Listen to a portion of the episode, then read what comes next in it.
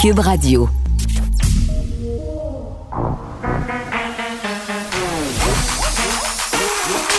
Elle a une opinion sur tous les sujets. Pour elle, toutes les questions peuvent être posées. Geneviève Peterson. Cube, Radio.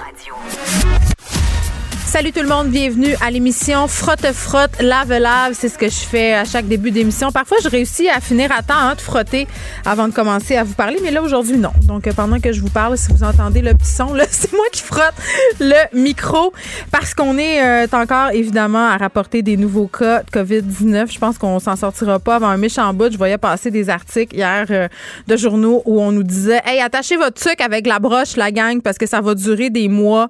pas besoin de vous dire que ce 28 jours-là, c'était un petit peu comme quand tu laisses quelqu'un puis tu dis euh, j'ai besoin d'une pause. Tu sais, quand tu dis ça à ton chum, là, ah, j'aurais besoin de, prendre un petit temps pour moi, là. C'est pas toi, c'est moi, là. J'ai besoin d'être seul. Ça, c'est le mot de code pour dire euh, bientôt, je vais te laisser. c'est la même affaire pour le 28 jours. C'est le mot de code pour nous dire que ça va être 28 semaines finalement. Mais quand même, 1203 nouveaux cas aujourd'hui. Puis là, je voyais ça, puis j'étais là, oh my God, tu sais, on depuis quelques jours, on se disait on est en bas de la barre des 1000. Monsieur Legault nous avait dit réjouissez-vous pas trop vite. Je penserais, je pensais pas que ça allait être à ce point-là. Euh, mais quand même, il faut savoir que dans ces 1203 cas-là, c'est 844 qui sont dans les 24 dernières heures. Euh, bon, et la différence entre les deux, euh, ce sont des cas qui ont été répertoriés il y a quelques jours. Je pense entre le 8 et le 10 octobre. Bon, ça ne fait pas une belle jambe tant que ça, vous allez me dire, là. Mais quand même, euh, ça me rassurait. On est encore en dessous de la barre des 1000 aujourd'hui, si on fait fi de, ces cas-là. On peut pas vraiment le faire. on se raccroche à ce qu'on peut. On continue à suivre euh, les petites consignes, hein, comme on dit. Et ce soir, je vais risquer ma vie, tout le monde. Peut-être, peut-être que je vais aller au Costco. Je sais pas encore de quoi ça va avoir l'air.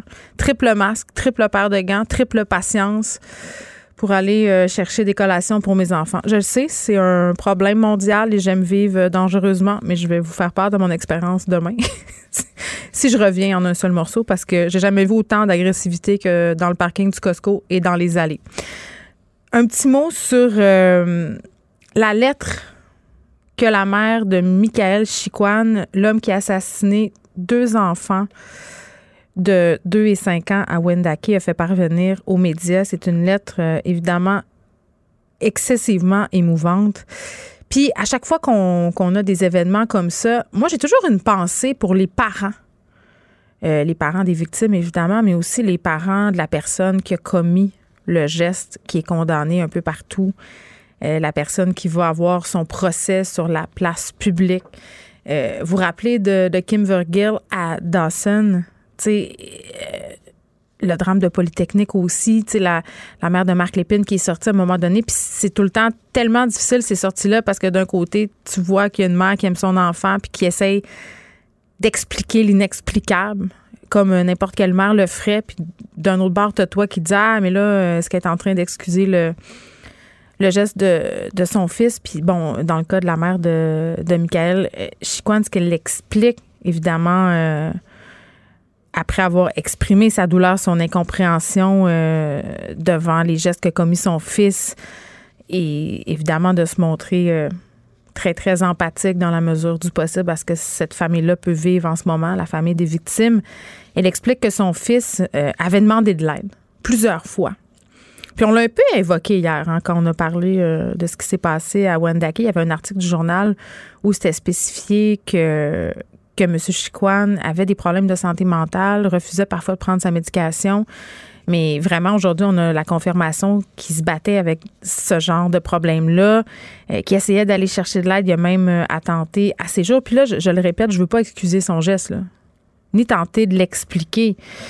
Euh, mais crime, on sait que quand tu es en dépression profonde, à un moment donné, tu peux te rendre très, très loin puis perdre le contact avec la réalité. Puis on ne sait pas encore qu'est-ce qui s'est passé. Mais à un moment donné, notre réponse comme société, ça peut pas toujours juste être plus de répression, plus de peine lourde, euh, plus de condamnation. La partie carcérale, c'est une chose, mais il faut les accompagner, ces gens-là. Il faut leur donner de l'aide avant que ça dégénère, justement, avant qu'ils ne se rendent à commettre euh, ce type de geste-là. Tu sais, puis moi, quand je lis des affaires euh, dans la lettre de la mère de Michael Chicoine, comme le fait que, bon, malgré des hospitalisations au pluriel, euh, malgré des demandes d'aide répétées, le soutien qu'il a reçu de, de, nous, de la société, a été inadéquat. Il n'y avait pas de place disponible pour lui dans une institution de santé mentale. Euh, son médecin de famille a absolument tout fait, selon la version de la mère, pour obtenir de l'aide appropriée. Mais le seul suivi qu'il aurait reçu, c'est un appel téléphonique d'un psychiatre qui a duré 10 minutes. Et après, on lui a prescrit une médication. Tu sais, alors qu'on aurait eu sans doute besoin euh, de davantage d'aide que ça si on travaille pas en amont, si on donne pas de l'aide, si on n'investit pas massivement dans l'accompagnement des gens qui sont aux prises avec des problèmes de santé mentale, qui se retrouvent devant des portes fermées, ben il va y en avoir d'autres. Des enfants qui vont mourir. Il va y avoir d'autres femmes qui vont mourir aussi. Une par mois au Canada. Une femme par mois au Canada qui décède au moins de son conjoint, de son ex-conjoint. C'est énorme. C'est inacceptable. Et ça ne va pas assez vite. Donc, il faut arrêter de dire ça enlève absolument rien euh, à, l'horreur du geste qui a été commis. Je veux le redire, je suis pas en train de l'excuser, mais il faut faire de quoi? Il faut faire quelque chose. Il faut accompagner aussi les victimes parce que ça, c'est un autre sujet. Est-ce que cette mère-là, qui a vu la vie de ses deux enfants être arrêtée violemment comme ça, va avoir le support nécessaire? On parlait souvent avec la CAVAC puis tout ça, puis on, ça dure pas bien, longtemps. Elle aussi, elle va avoir besoin d'aide. Bon, euh, parlons de la situation euh, difficile dans nos écoles. Tout autre sujet. Ah non, on parle de ça plus tard. Là, on parle euh, d'une étude, en fait, sur les difficultés qu'ont les médias de l'information parce que paradoxalement, en ce moment, les gens consomment beaucoup d'informations. Je sais pas pour vous, là, mais à cause de la situation de la pandémie, on est un petit peu scotché tout le temps au poste de nouvelles en continu. On écoute la radio, on lit les journaux. Euh, les chiffres, d'ailleurs, le démontrent. Là. Tous médias confondus, là, je pense que tout le monde a augmenté ses parts d'écoute, les codes d'écoute. La population est intéressée plus que jamais par l'information, par l'information de qualité. Mais ça aurait l'air qu'on n'est pas intéressé à la payer, cette information-là. On veut la consommer, mais on veut pas sortir une scène euh, de nos poches. Et c'est ce que nous révèle un nouveau rapport sur l'état des médias au Québec. Et j'avais envie qu'on s'y attarde parce qu'on est dans toute cette crise par rapport justement à la qualité de l'information, des fake news et qu'est-ce qu'on pourrait faire? J'en parle avec Daniel Giraud, qui est chercheur au Centre d'études sur les médias de l'Université Laval. Monsieur Giraud, bonjour. Oui, bonjour, madame. Je pense qu'avant qu'on se parle de la crise des médias, il faudrait d'abord qu'on explique un peu comment un média, ça fait de l'argent. Ah, un média fait de l'argent surtout par les revenus publicitaires qu'il touche. Là. Euh, ça varie un peu d'un secteur à l'autre, mais prenons l'exemple des quotidiens, par exemple. Euh, c'est maintenant de l'ordre de 70% Dans les magazines, c'est un peu moins. Mais à la télévision et à la radio, c'est essentiellement par la publicité, vous le savez bien. Alors, euh, à, part, quelques petites exceptions peut-être, mais en général, donc la publicité, c'est la source de financement principale. Et malheureusement pour les médias, d'information ou de divertissement, euh, là ici j'inclus la télévision et certains magazines, mm. euh, les annonceurs, ceux qui payent pour la publicité, en place de moins en moins dans les médias, ils vont vers Google, Facebook, YouTube et les autres. Et euh, cette, ce, ce virage vers les plateformes hors médias continue de s'accentuer, si bien que les médias s'affaiblissent de plus en plus, perdent des revenus et euh, les quotidiennes ne sont pas rentables en général. Euh, les stations de télévision généralistes comme TVA perdent de l'argent depuis quelques années déjà. Hein, ils ne font pas que de l'information, mais au total, ils perdent de l'argent. Les magazines ont de la difficulté à arriver, diminuent le nombre de leurs parutions. Tout ça entraîne, bien sûr, un impact sur la qualité, je pense, de l'information et sur la diminution du nombre de journalistes en général au Québec. Mm. Ben là, vous êtes en train de me dire que même si parfois on a des médias qui sont très, très populaires, qui font du contenu euh, très, très euh, fédérateur au sein de la population, c'est-à-dire qu'il y a un grand nombre de personnes qui consomment ces contenus-là, ben, ces médias-là peuvent quand même être déficitaires. Oh oui, tout à fait, parce qu'ils perdent de la publicité et, comme je disais en entrée de jeu, c'est la principale source de leurs revenus. Donc, si la publicité chute, et moi, on a des chiffres qui vont jusqu'à 2018, on en aura maintenant jusqu'à 2019 bientôt, les données ne sont pas toutes sorties, mais c'est 620 millions qu'ont perdu les médias québécois. Hmm en publicité qui est allée vers les, les, sources numériques hors médias. J'exclus là-dedans euh, ce que les journaux peuvent toucher. Euh, sur, sur, leur site Internet ou leurs applications, et la même chose pour les autres médias. Et donc, c'est très, très, très important. C'est énorme, ça, 620 millions pour une société si petite que le Québec. Euh, dans le cas des journaux, c'est plus de 50% La même chose pour les magazines. La télévision, c'est 10% de la publicité qui est allée ailleurs. Euh, les hebdos, c'est 50% aussi. Vous voyez, c'est énorme, énorme. Ben, vous savez, euh, M. Giraud, ça fait longtemps que je m'intéresse justement euh, à la crise du contenu parce que je gagne ma vie avec le contenu depuis très, très longtemps. Puis, à un moment donné, je me dis, est-ce qu'on peut en vouloir aux annonceurs euh, de, vouloir aller où les gens sont, c'est-à-dire sur les médias sociaux? Et est-ce que les médias ont peut-être pas un bout de chemin à faire? Euh, on réfléchit, là, je dis pas que c'est le cas, mais euh, en s'adaptant, il me semble que c'est long s'adapter, il me semble qu'on pourrait être plus créatif. Est-ce que c'est des deux côtés qu'on pourrait faire le bout de chemin nécessaire pour que tout le monde se rencontre à un point? Ben, je pense que c'est pas les médias qui ne s'adaptent pas, ils le font. Ouais. Mais vous avez raison. Par ailleurs, euh, les, les, les, les, sites numériques comme Google, comme Facebook, disposent de, d'une, d'une avance que les médias ne peuvent pas rattraper. Ils ont des informations sur nos habitudes de consommation. Si vous allez sur Google, vous faites une recherche.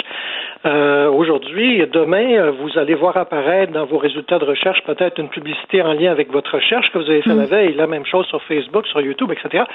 Donc, ils ont, euh, ils peuvent cibler, permettre à, des annonceurs d'avoir une cible beaucoup plus restreinte, euh, plus près de, de, de celle qu'ils veulent atteindre que ce que peuvent proposer les médias. Et vous avez raison aussi. Bon, les gens passent du temps sur Google, passent du temps sur YouTube, passent du temps sur Facebook, et ça, ça a une certaine valeur. Mais ce qui est, ce qui cause problème, c'est que ces gens-là ne redonnent pas vraiment à notre société. Ils ne payent pas de droits ben, voisins, par exemple, euh, aux médias qui, dont ils utilisent les contenus. Euh, et aussi, bon, ils ne payent pas d'impôts au Canada, au Québec, euh, très très peu. Alors tout ça est une injustice euh, incroyable. Ben, oui, puis pour moi, le problème, évidemment, se situe là, mais aussi par rapport à peut-être ce à quoi on nous a habitués au départ quand tout le monde s'est un peu énervé avec le numérique. Là. Si, on, si on recule quelques années en arrière, euh, les médias imprimés ont fait le saut sur Internet, se sont mis à voir euh, euh, bon, des sites, ils se sont mis à afficher leur contenu, donc leurs nouvelles sur des sites. On nous a habitués à un modèle gratuit, OK? Puis là, du jour au lendemain, on me dit, ben écoute, Geneviève, faut que tu payes. Ben, je veux mm. pas. Pourquoi je paierais quelque chose que j'ai gratuitement depuis des années? C'est difficile de rentrer ça dans la tête des gens que le contenu de qualité, ça se paie. Oui, ça, vous avez raison. Et euh, vous avez d'autant plus raison qu'il n'y a pas de consensus là-dessus au Québec. Il y a des médias qui continuent d'offrir leur contenu euh, entièrement gratuitement. Alors, euh, tant qu'il y en aura un certain nombre d'importants médias qui le font de cette manière, ben, ça va être difficile pour les autres parce que ce que les gens vont faire, ils vont ne, pas payer pour ceux qui, qui leur demandent de payer. Mm. Ils vont aller s'informer sur les autres sources gratuites. Alors, on ne réglera pas le problème. Euh, il faudrait qu'il y ait un certain consensus. Euh, ailleurs en Europe et même aux États-Unis, là, euh, les gens payent maintenant pour avoir de l'information, en tout cas d'un média écrit, très certainement. c'est très très rare que les, les médias écrits n'ont pas une barrière à l'entrée, ils n'offrent pas gratuitement toutes les nouvelles. Mais est-ce que c'est parce qu'on là de la misère à s'implanter ici? Ben est ok.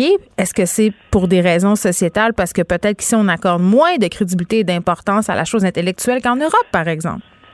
Euh, je ne suis pas certain parce qu'aux États-Unis, c'est une façon de, de, de, de se financer qu'on a trouvé. Alors ici, on devrait peut-être le faire aussi. Mais voyez, par exemple, la presse, pour donner cet exemple-là, a choisi un modèle de gratuité et ils ne veulent pas le remettre en question. Oui, mais ça va euh, pas très bien, là, ils sont rendus une OSBL. euh, ouais, bon. Et puis ils vont, ils vont, ils vont demander des dons, puis etc. c'est ça. Le Journal de Montréal, le Journal de Québec sont payants dans leur forme papier, mais vous allez trouver leur contenu sur le site hmm. Internet très très facilement, gratuitement. Alors, il y a comme un problème là. Et euh, moi, j'espère qu'on va qu'on va tranquillement mettre des barrières pour que les gens s'habituent effectivement à payer de l'information. Ça coûte de l'argent, ça coûte beaucoup de l'argent, l'information de qualité, l'information fouillée. Oui. Euh, mais tu sais, vous savez euh, quand même, puis là, je veux pas être déprimante, là, Monsieur Giroux, mais quand on regarde les textes qui pognent le plus sur les sites des journaux, c'est rarement la grande enquête, c'est plus les recettes de crème anti-âge de Kim Kardashian. Fait qu'on a peut-être une petite ah, réflexion ah, à faire. Non, je suis pas certain, je suis pas ben. certain du tout. les gens, l'intérêt premier des gens, c'est de connaître ce qui se passe autour d'eux. Euh, et euh, il y en a pas mal dans les médias quand même. Là, hein. Ben oui, j'ose le croire puisque j'en ai fait mon métier, mais quand même, force est d'admettre que parfois, euh, ce que je veux plutôt dire, c'est que les journaux se sont rendus compte qu'on n'avait pas besoin d'investir tant que ça dans du contenu. D'ailleurs, c'est pour ça qu'on a beaucoup, beaucoup de chroniqueurs en général dans les médias. Produire de la chronique, ça coûte moins cher que d'envoyer un journaliste deux semaines au Congo. Tu sais, ça, c'est juste un plus un égale deux. C'est ce que je voulais dire. Vous parlez de l'international. C'est un petit peu autre chose. D'une part, ça coûte cher, c'est sûr que c'est pas, pas ça qui intéresse le plus grand nombre d'électeurs. Mm. Mais euh, prenons l'exemple des élections américaines, par exemple. Ben, je pense que là, il y a un intérêt ici euh, à suivre ce qui se passe aux États-Unis, comprendre le mieux possible, voir quelles sont les, stratégies des uns et des autres. Pas peut-être pas dans le détail pour tout le monde, mais euh, tout le monde est un peu aux aguets pour voir euh, si M. Trump, qui a une attitude qu'on connaît pas vraiment ici au Canada, ça, nous ça nous déroute. ben, comment il peut réussir à garder une clientèle aussi fidèle et peut-être qu'il sera même réélu. Alors, mm. ça, c'est un sujet international qui intéresse, comme, aussi de savoir comment, dans d'autres pays, on fait face à la, pandémie de la COVID. Bien, bien sûr. Puis je pense que je vais revenir à ce que je disais au début, M. Giraud. On a vraiment besoin d'informations euh, de qualité parce qu'on fait face, justement, à tellement de fake news. On ne sait plus euh, comment départager tout ça. Donc, c'est très, très important. Euh, je pense que les gens comprennent que de l'information de qualité, ça coûte des sous. Et à un moment donné, si on veut s'informer comme, comme du monde, il faudra sortir ces sous-là de notre portefeuille. que veut-on? Oui, oui, vous avez raison, vous avez raison. Mais je pense que c'est une uniformité. toujours demander au gouvernement de, se substituer tout le temps. Euh, mais heureusement, le gouvernement va agir sur d'autres euh, d'autres euh, d'autres terrains. demander, par exemple, de payer des droits voisins aux médias. Oui, puis les redevances des contenus qui, qui publient sans arrêt. Comme, comme l'Australie a décidé de le faire et bon nombre de pays européens aussi. Daniel Giroux, merci, chercheur au Centre d'études sur les médias de l'Université Laval. Geneviève Peterson la déesse de l'information. Vous écoutez Geneviève Peterson. Cube Radio. C'est l'heure de parler avec Nicole Gibault. Salut Nicole. Bonjour Geneviève. Écoute, euh, on va se parler euh, de l'affaire Michel euh, Brûlé, mais Avant, j'ai envie de te dire, euh, moi, ça fait quand même euh, plusieurs années que je le vois aller, que je le regarde aller, euh, Michel Brûlé, parce que je fais partie du milieu littéraire. Et quiconque a passé cinq minutes dans le milieu littéraire, Nicole, a entendu parler de Michel Brûlé de plein de façons, des façons positives, des façons négatives. Mais mettons que le bonhomme a une réputation. Je dirais ça comme ça. Et je te dirais aussi que je l'ai entendu tenir des propos problématiques à maintes reprises. alors que j'étais présente dans une pièce, je pense entre autres à plusieurs salons du livre. Donc, de voir aujourd'hui euh, M. Brûlet trouvé coupable d'agression sexuelle, j'ai envie de te dire que je suis pas surprise. Ben, écoute, euh, je veux dire, j'ai vu euh, la preuve. En fait, on a lu ce que ce qui avait été mis en preuve. Et moi aussi, pour avoir fait un saut dans le milieu littéraire et fait plusieurs plusieurs salon de livres. Mm. Euh, je, n'ai entendu parler aussi. Oui, parce que c'est un euh, éditeur quand même important. Là. C'est l'éditeur des Intouchables. Il emmène oh, large, puis c'est un personnage aussi, Michel Brûlé, là, qui a fait souvent la une de euh, différents journaux, pas pour des agressions sexuelles, pour ses propos. Non, non, non, non, non. Je n'ai jamais rencontré personnellement, etc. Mais oui, c'est vrai que je n'ai entendu parler parce qu'on n'a pas le choix quand on est un peu dans ce milieu-là, même temporairement, là, comme moi. Mais tout ça pour dire que cette décision-là tombe, tu sais, en plein procès de ça doit euh, on doit avoir une résonance dans l'autre euh, partout là avec euh, le procès de Roson de M. Roson également mm-hmm. parce que c'est dans l'air du temps un petit peu là on a beaucoup beaucoup de ces dossiers là que ce soit sur les réseaux sociaux des dénonciations ou que ce soit clairement devant les tribunaux alors oui je l'ai suivi depuis le début ce dossier là et j'avais j'avais lu sa, ses propos qu'il tenait en défense qui à mon humble avis je pense qu'à juste titre on a Geneviève Peterson. On sait que quand t'es en dépression profonde, à un moment donné, tu peux te rendre très, quoi, très loin. cette situation-là? Puis perdre le contact avec la réalité. Puis à un ben, moment donné, notre réponse comme société, ça peut pas toujours juste être plus de répression, plus de peine lourde, plus de condamnation. La partie carcérale, c'est une chose, mais il faut les accompagner, ces gens-là.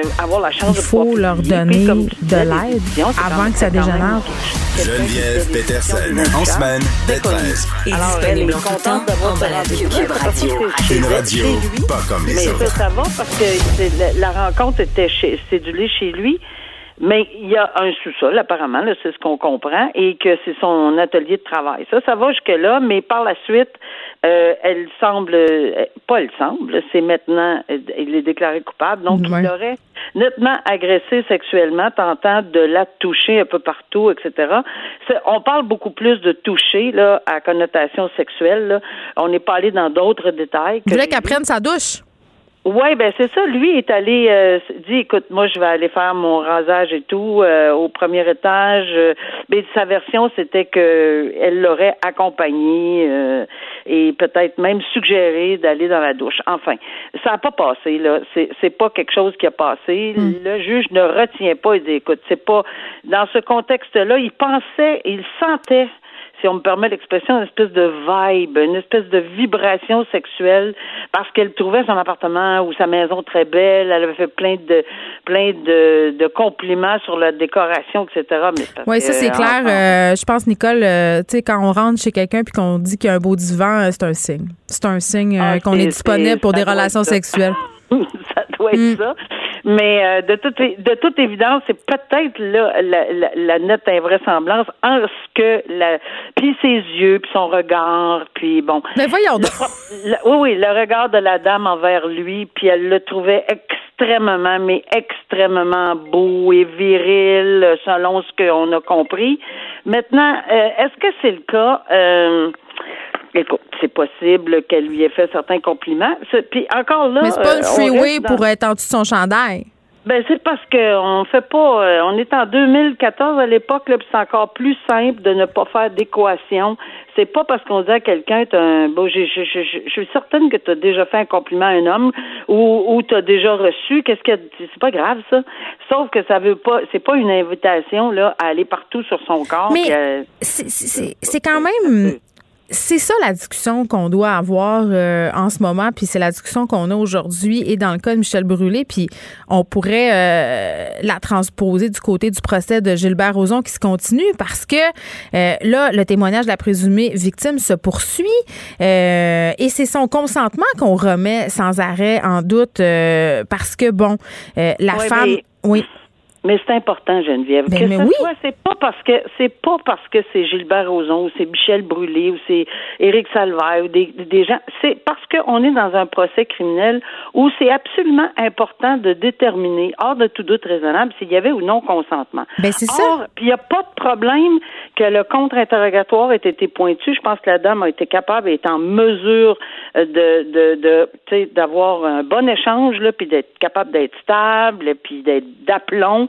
Puis ça aussi, c'est correct. Mais lorsqu'on on, on lorsqu'on entend les gens dire ben là, se fait contre-interroger puis brutal. Non, c'est normal, il faut Non, mais il faut établir s'il y avait ou pas consentement. Puis il y a toutes sortes de zones grises dans le consentement. C'est ça qui est complexe à un moment donné. Oui, mais il y a quelque chose. Euh, on peut consentir verbalement, on peut consentir avec euh, certains gestes. On n'est pas obligé d'en faire la description là, mais avec euh, avec c'est clair en regardant quelqu'un et en posant certains gestes qu'on sait très bien que cette personne-là veut. Maintenant ici je trouve ça un peu délicat. Euh, oui, c'était évidemment la, il fallait que la défense le fasse, puis bien, puis il fallait le faire bien dans le contre-interrogatoire.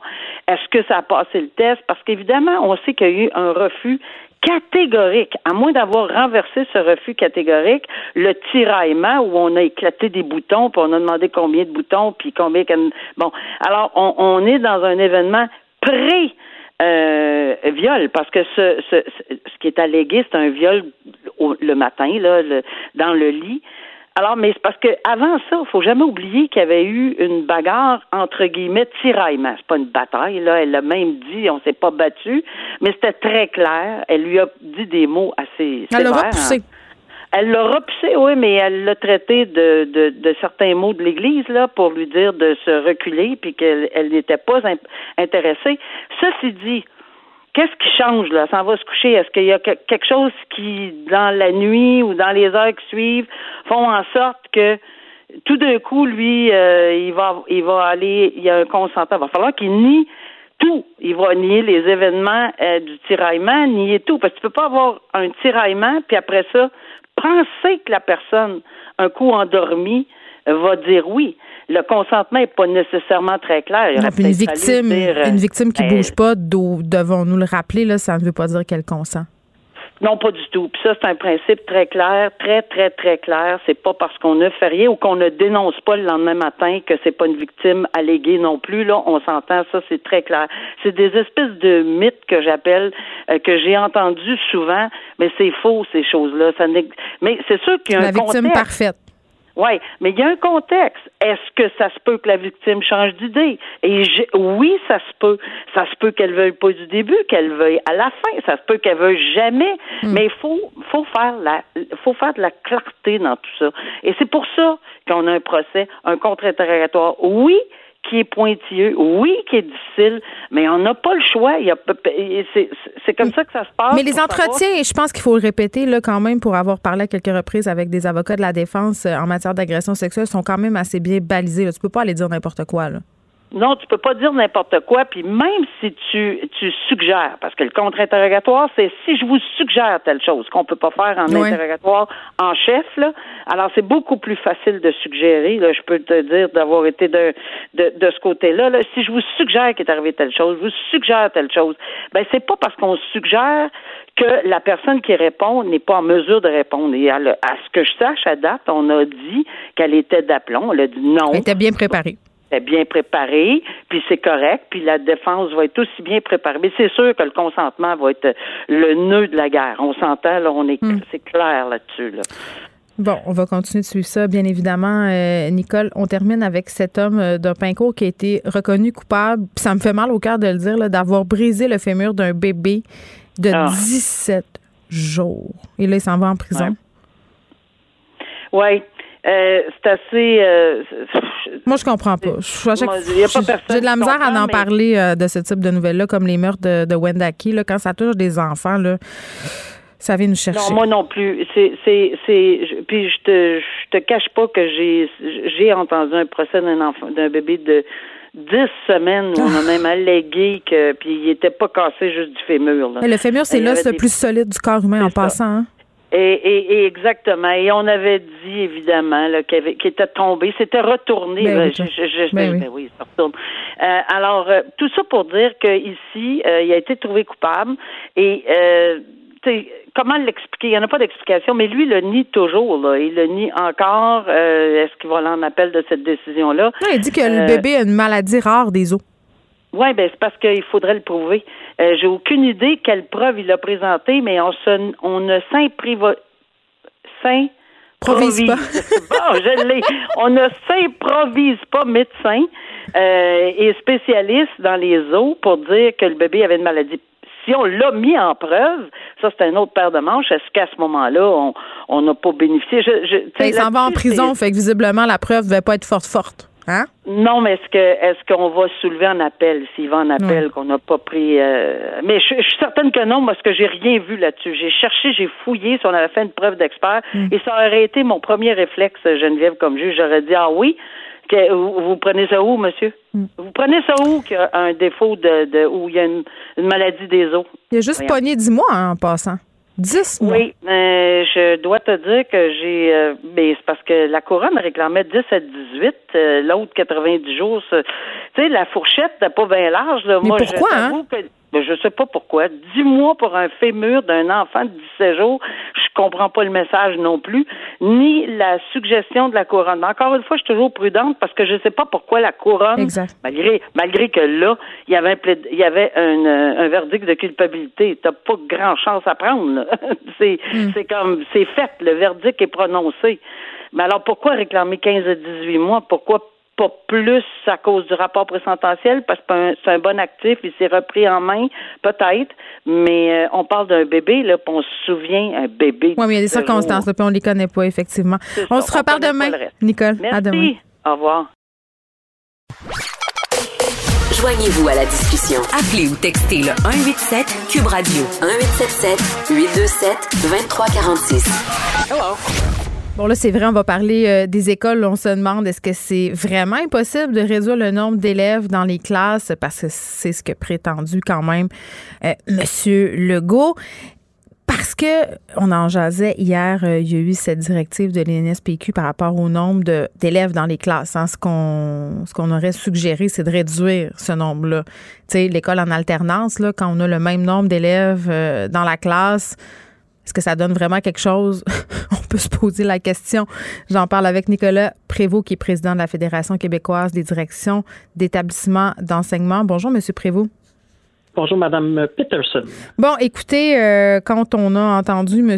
Legault euh, nous certifier que ça serait quand même euh, assez impossible de réduire le nombre d'élèves dans les classes du Québec, plusieurs établissements ont bondi pour la simple et bonne raison qu'il y a plusieurs établissements qui l'ont fait, je crois.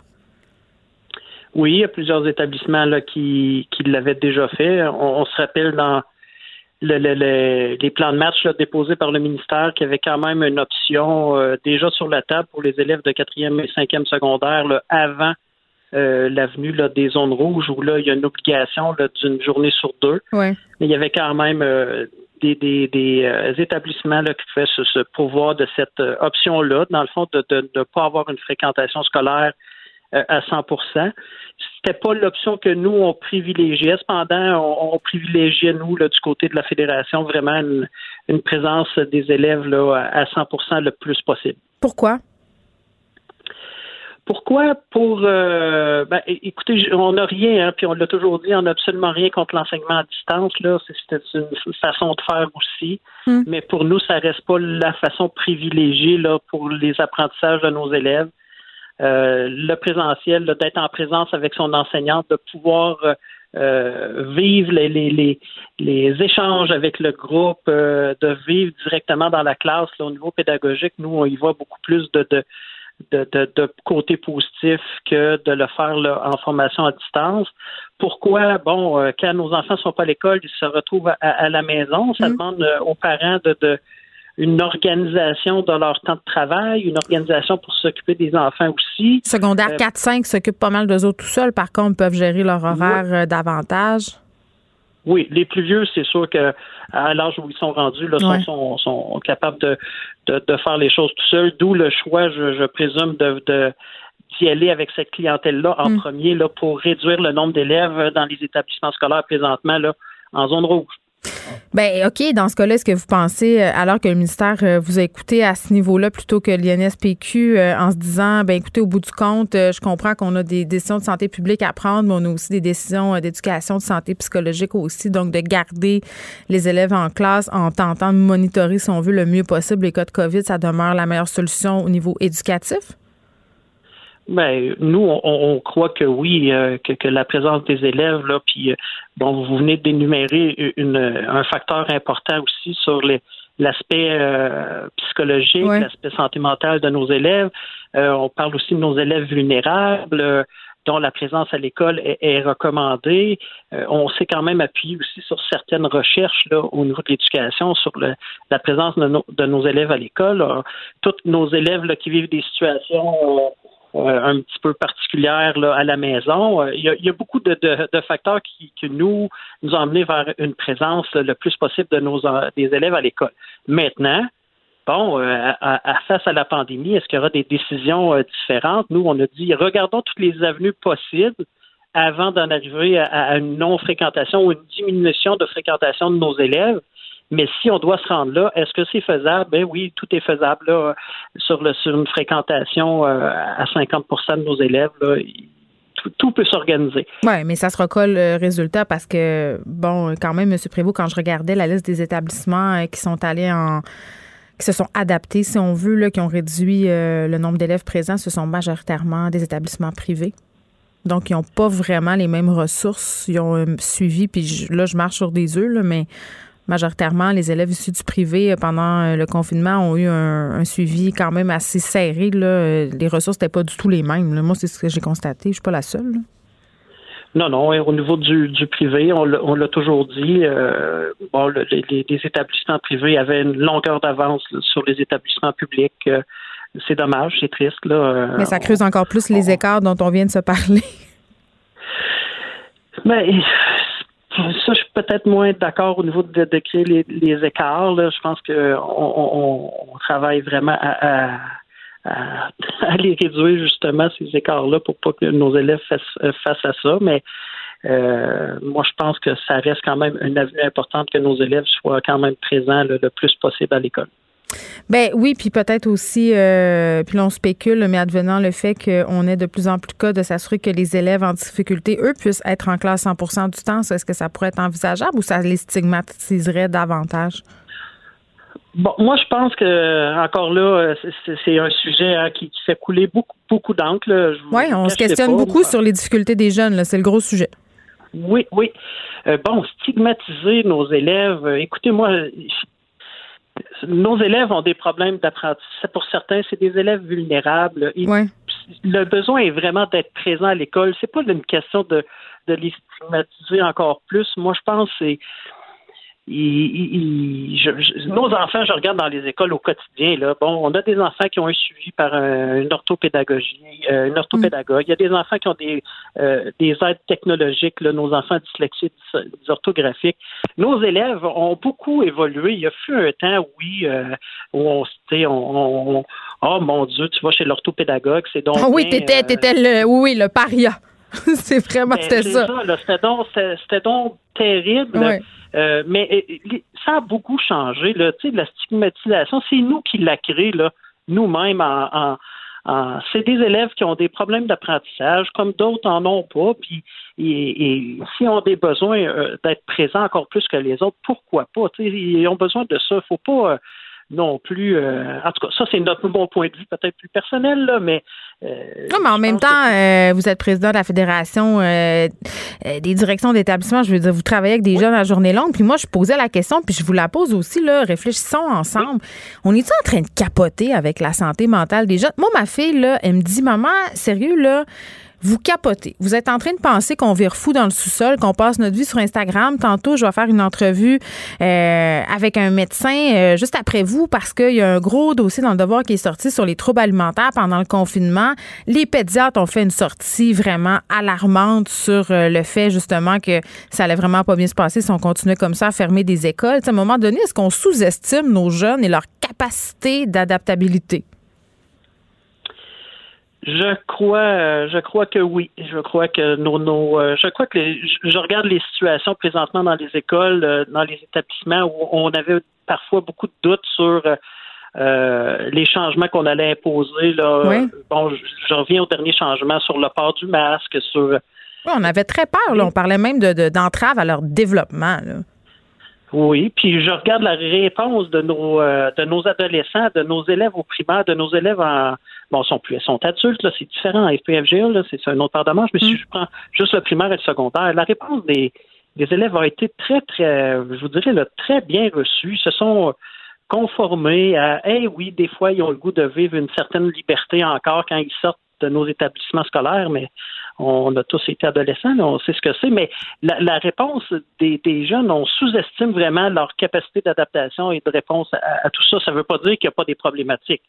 Hein, ça, il euh, faut en être bien conscient. Mais où il y a des problématiques, ben, on, peut travailler avec ces mm. jeunes-là pour leur donner un coup de main, mais il ne faudrait pas généraliser, effectivement.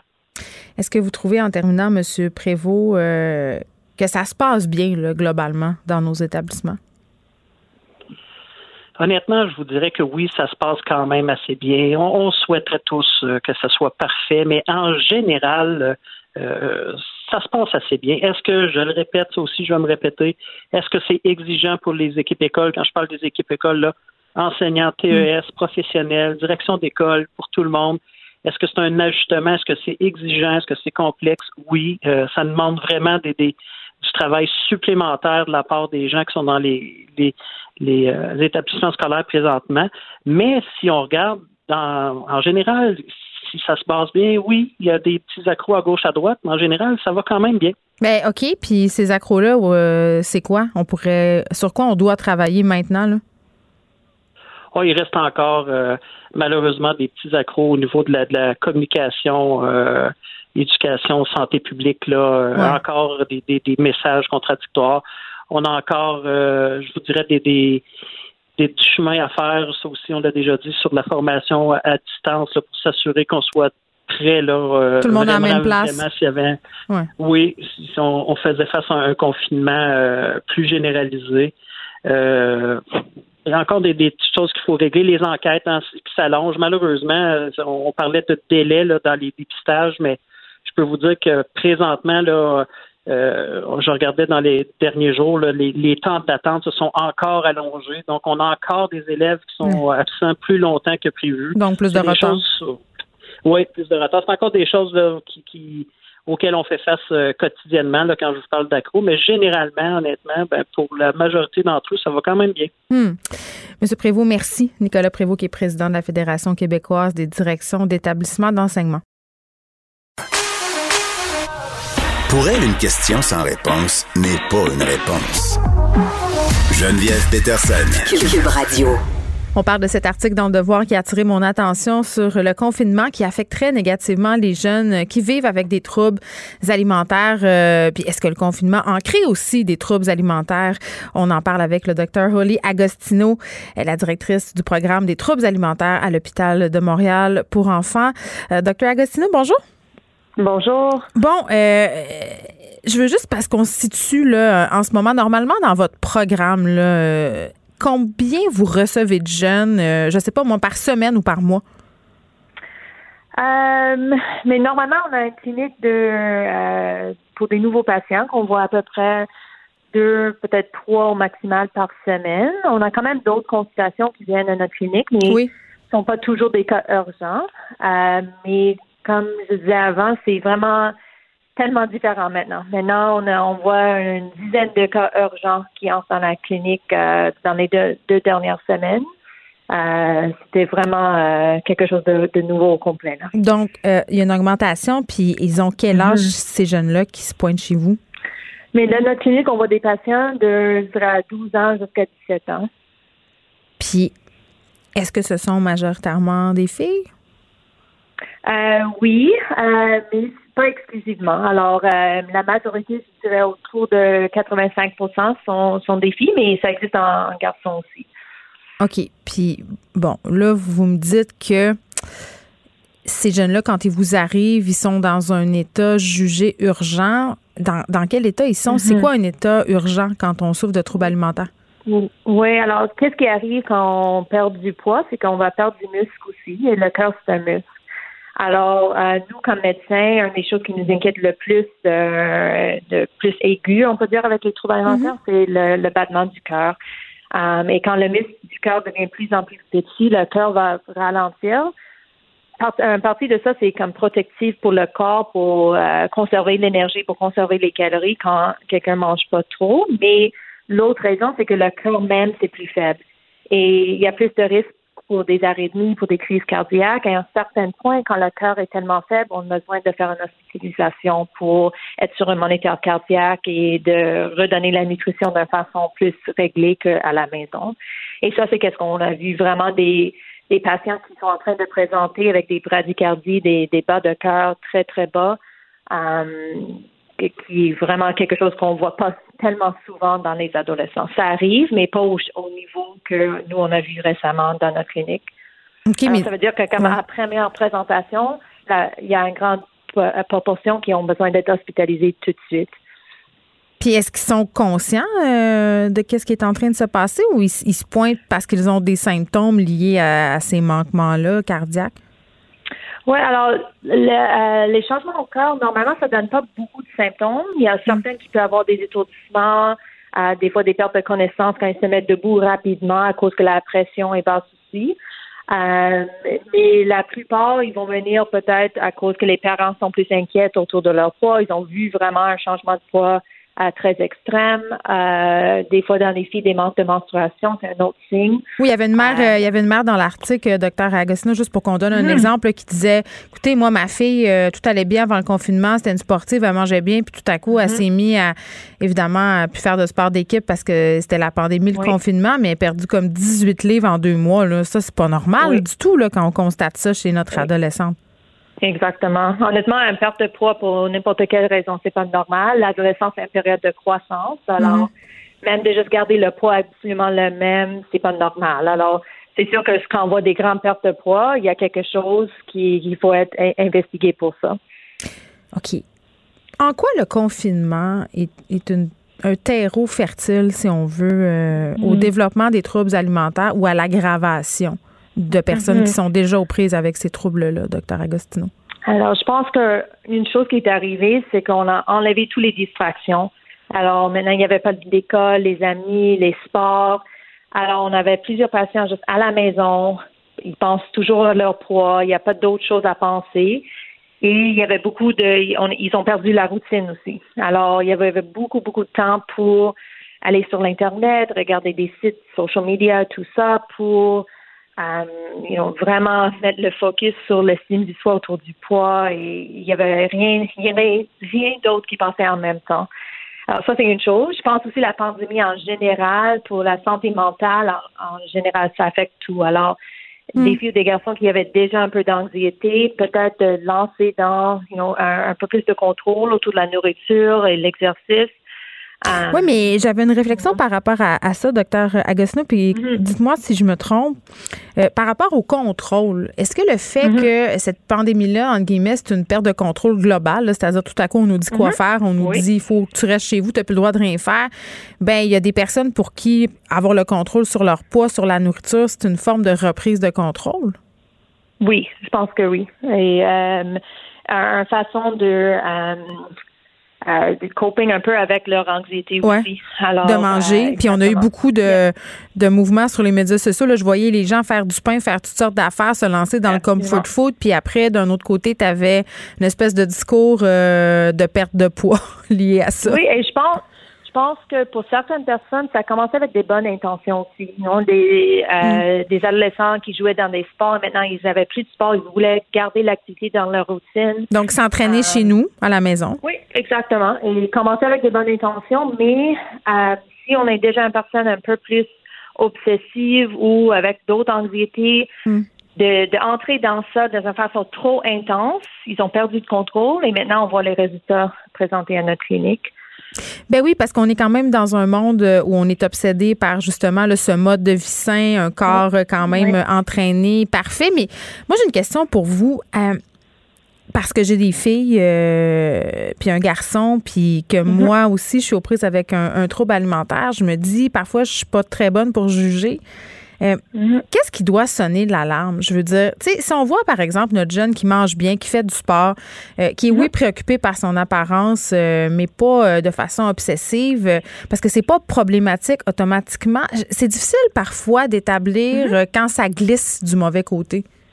Oui, je suis d'accord. Je pense que n'importe quel adolescent, c'est normal d'avoir des préoccupations avec leur corps et ça fait partie du développement de l'adolescence.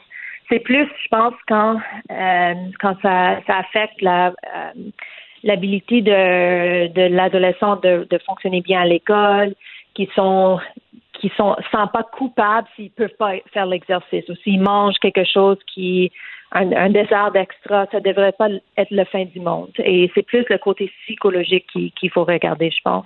Mais ça se manifeste comment, euh, par exemple, parce que là, ils vont pas à l'école. fait qu'on on a comme moins ce signal-là.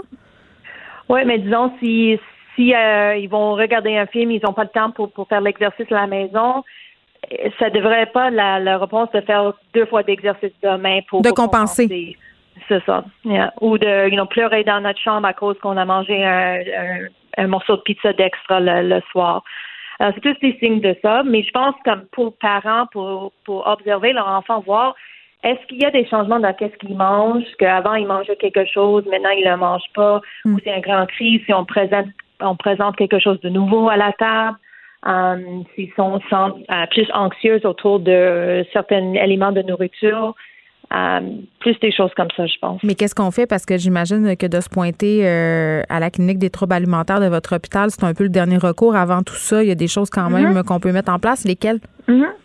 Normalement, qu'est-ce que même nous, à notre clinique, on suggère, c'est que si vous voyez ça comme parent, c'est de prendre le contrôle autour de la nourriture. Alors, si vous pensez que votre ado n'est pas en train de faire des bons choix autour de la nourriture, mm. c'est c'est les parents qui devraient se mettre en place pour dire, OK, ça, c'est le souper. Moi, je vais décider qu'est-ce qu'on va avoir pour, comme souper ce soir. Mais tu peux pas le forcer à manger? Ben, pour nous, c'est, c'est pas de forcer, mais c'est d'être présent et d'être supportif pour l'enfant de, de manger. Alors, dire, oh, je pense que tu peux prendre un peu plus que ça. You know, juste d'être plus présent durant les repas aussi. Um, et de reprendre le contrôle autour de qu'est-ce qui est préparé, les portions um, et euh, quand les, euh, les heures où on va manger aussi. Hmm. En terminant, euh, docteur Agostino, en quelle proportion croyez-vous allez-vous être appelé à aller revoir ces jeunes-là? Parce que j'imagine que pour certains d'entre eux, ça n'aura été qu'épisodique. Mm-hmm. Um, c'est difficile à dire. Honnêtement, quand, comme je disais, les, les cas qu'on voit maintenant qui ont commencé durant le temps de la pandémie, euh, ils sont très malades. Alors, je, je, j'espère qu'avec du bon traitement, ils vont sortir de ça. Mais euh, pour le moment, des cas comme ça, c'est des patients qu'on voit une fois par semaine et euh, c'est un suivi très proche au début. Et on, va voir si le, le, plus longtemps que vous êtes dans votre trouble alimentaire, le plus longtemps que le traitement normalement a besoin d'être. Alors peut-être on va avoir des résultats plus rapides avec ces hmm. patients, mais pour le moment, c'est difficile à dire. Hmm. Merci, docteur Holly Agostino, euh, qui est directrice du programme des troubles alimentaires à l'hôpital de Montréal pour enfants, eh, quand même, euh, c'est préoccupant de voir que, bon, je parlais de détresse tantôt chez les jeunes, les troubles alimentaires, c'est une forme que peut prendre cette détresse-là. Ça touche majoritairement les filles, quoique des garçons sont encore, euh, sont de plus en plus touchés. Je pense que la pression euh, de performance, elle affecte désormais tous les genres.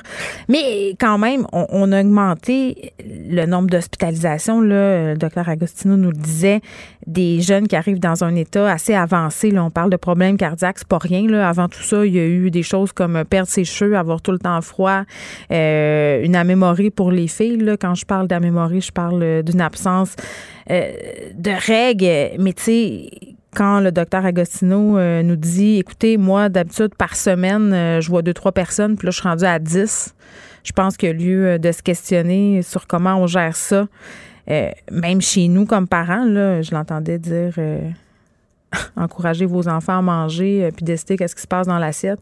Je peux vous dire, pour en avoir eu et pour en avoir des troubles alimentaires, que si quelqu'un veut décider euh, qu'est-ce qu'il y a dans mon assiette puis combien je vais manger de patates pilées, là, il est mieux de se lever de bonheur. Geneviève Peterson. Une animatrice pas comme les autres. Cube Radio. Le, le commentaire de Danny Saint-Pierre. Un chef pas comme les autres.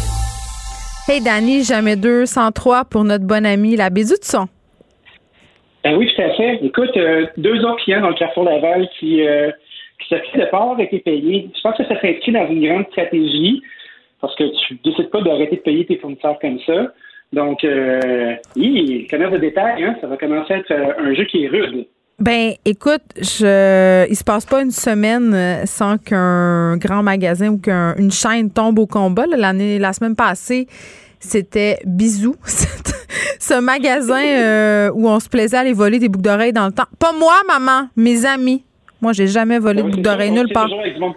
Hein. Exactement. non, mais, mais sans blague, on, fait des jokes, mais là, euh, avec qui je parlais de ça hier? C'est pas avec toi, mais je me disais, bon, on est en train de peut-être possiblement canceller Noël en famille. Je pense qu'on est un peu rendu là. Tu sais, les dans un jardin euh, de ce monde, euh, fruits de la ah. passion, le rouet, Stokes, tout. Tu sais, les endroits où on va pour acheter des cadeaux de dernière minute aux belles-mères qu'on n'aime pas ou aux amis chez qui ça ne nous tente pas trop d'aller, là, hey, ça va aller mal à la shop.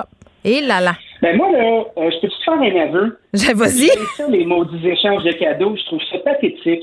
Donnez-moi du vin. ne faites pas euh, puis là, là c'est tout le temps une valeur quelconque, genre euh, 30, 40, 50, puis je me dis tout le temps, pourquoi on ne le garde pas notre 50 pièces C'est même pas une bonne activité. Je vais faire un cours de cocktail tant qu'à ça. Christy, puis là, je me retrouve tout le temps avec des affaires louches.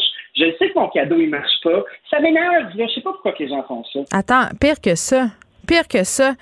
La matante qui a la bonne idée de l'échange de cadeaux, mais qui se dit Hey, ça rajouterait comme un petit edge qu'on puisse se le voler. Ah! Ah, j'ai ça. Non! J'ai ça, j'ai ça, j'ai ça. Hey, je, me suis, je me suis jamais battue de même pour un linge à vaisselle dont je me sacrais au bout du compte. Tu sais, à un moment donné. c'est une belle occasion de régler des conflits avec euh, du passif agressif. C'est hein. vrai. Euh, c'est, quelle, quelle, belle façon de dire je faillis à quelqu'un en lui volant son cadeau. Tu sais, les fêtes, c'est ça. Imagine tous les conflits qu'on va éviter à pas se présenter en famille, les petites tensions un peu louches, les brosses de force, coucher dans un mauvais lit. Les crises de foie, la mauvaise nourriture, les gens qui cuisinent mal, le mauvais vin, tout ça. Tout ça, les conversations ah poches, les ah oui, attends là, parce que là, cette année, je pense qu'un défi euh, auquel on, on devra se coltailler si jamais on nous autorise à quelques réunions familiales que ce soit, là, c'est la discussion avec ton bonhomme conspirationniste. Ah, elle me tente ah pas, celle-là, là le mononcle conspirationniste aussi, moi, je trouve que le mononcle libertarien, toujours le fun. Mais c'est souvent, c'est souvent la même personne. oui, ou tu sais, c'est euh, ces gens comme qui a travaillé pour la ville, pour l'État toute sa vie, puis après ça, il devient libertarien. Là, ah oui. Lui, il fait fuck off. Moi, là, mes taxes, mes impôts, Metallica, je ne peux rien savoir. Puis tu fais double comprends pas l'adéquation, là, cette job-là là, que tu fais, là, la société l'a décidé ensemble que tu puisses la faire, puis on se crée une, belle structure pour que tu aies une grosse pension. Puis pendant ce temps-là, toi, tu veux couper. Tu veux couper, c'est comme si tu coupais l'herbe sous le pied toi-même, tu sais. je te dis, moi, je pense que je suis déjà en vacances. Non, mais moi, ça me fait rire. Euh, j'ai des amis sur Facebook qui sont virés conspirationnistes, ces bars. Puis là, c'est drôle de les voir parler contre le gouvernement et de dire euh, il faut tourner le dos au gouvernement, il faut arrêter de se faire remplir, il faut mettre tout ça dehors, ce beau monde-là, puis d'un l'autre bord, empocher leurs allocations euh, canadiennes pour enfants, leurs allocations euh, familiales du Québec qui sont quand même très, très grasses. Je pense qu'au Québec, on est le paradis des familles au niveau des subventions étatiques. Là. Fait que d'un côté, t'envoies chier le gouvernement et de l'autre, tu t'encaisses le chèque. Moi, je sais pas, là, je dis ça de même, mais je trouve ça un peu paradoxal. Ben moi, je trouve pas ça paradoxal. Tu sais, ça témoigne de, l'espèce d'ignorance qu'on décide de cultiver. Tu sais, là, je vais sur la force des mots, là.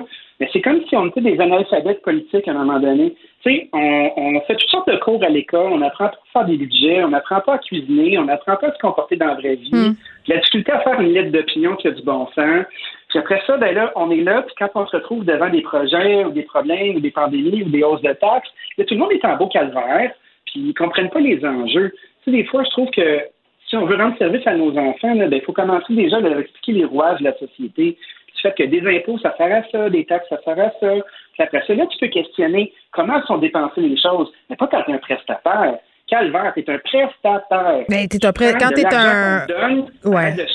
quand t'es un prestataire, tu peux questionner la façon dont on dépense les données publiques. Ceci, mais tu te rappelles du slogan euh, euh, bien connu d'une station de radio avait fait imprimer des stickers euh, écœurés de payer. En tout cas. De payer. Ah oui, hein? Puis, euh, quand, Mais pas écœuré d'empocher, par exemple. Là, ben oui, c'est ça, tu sais. Puis après ça, ça, c'est le même monde euh, qui sont là, puis qui vont, euh, qui vont se faire réparer, là, puis qui font des job après, tu sais. Bon, on est parti de loin parce qu'on parlait du labé.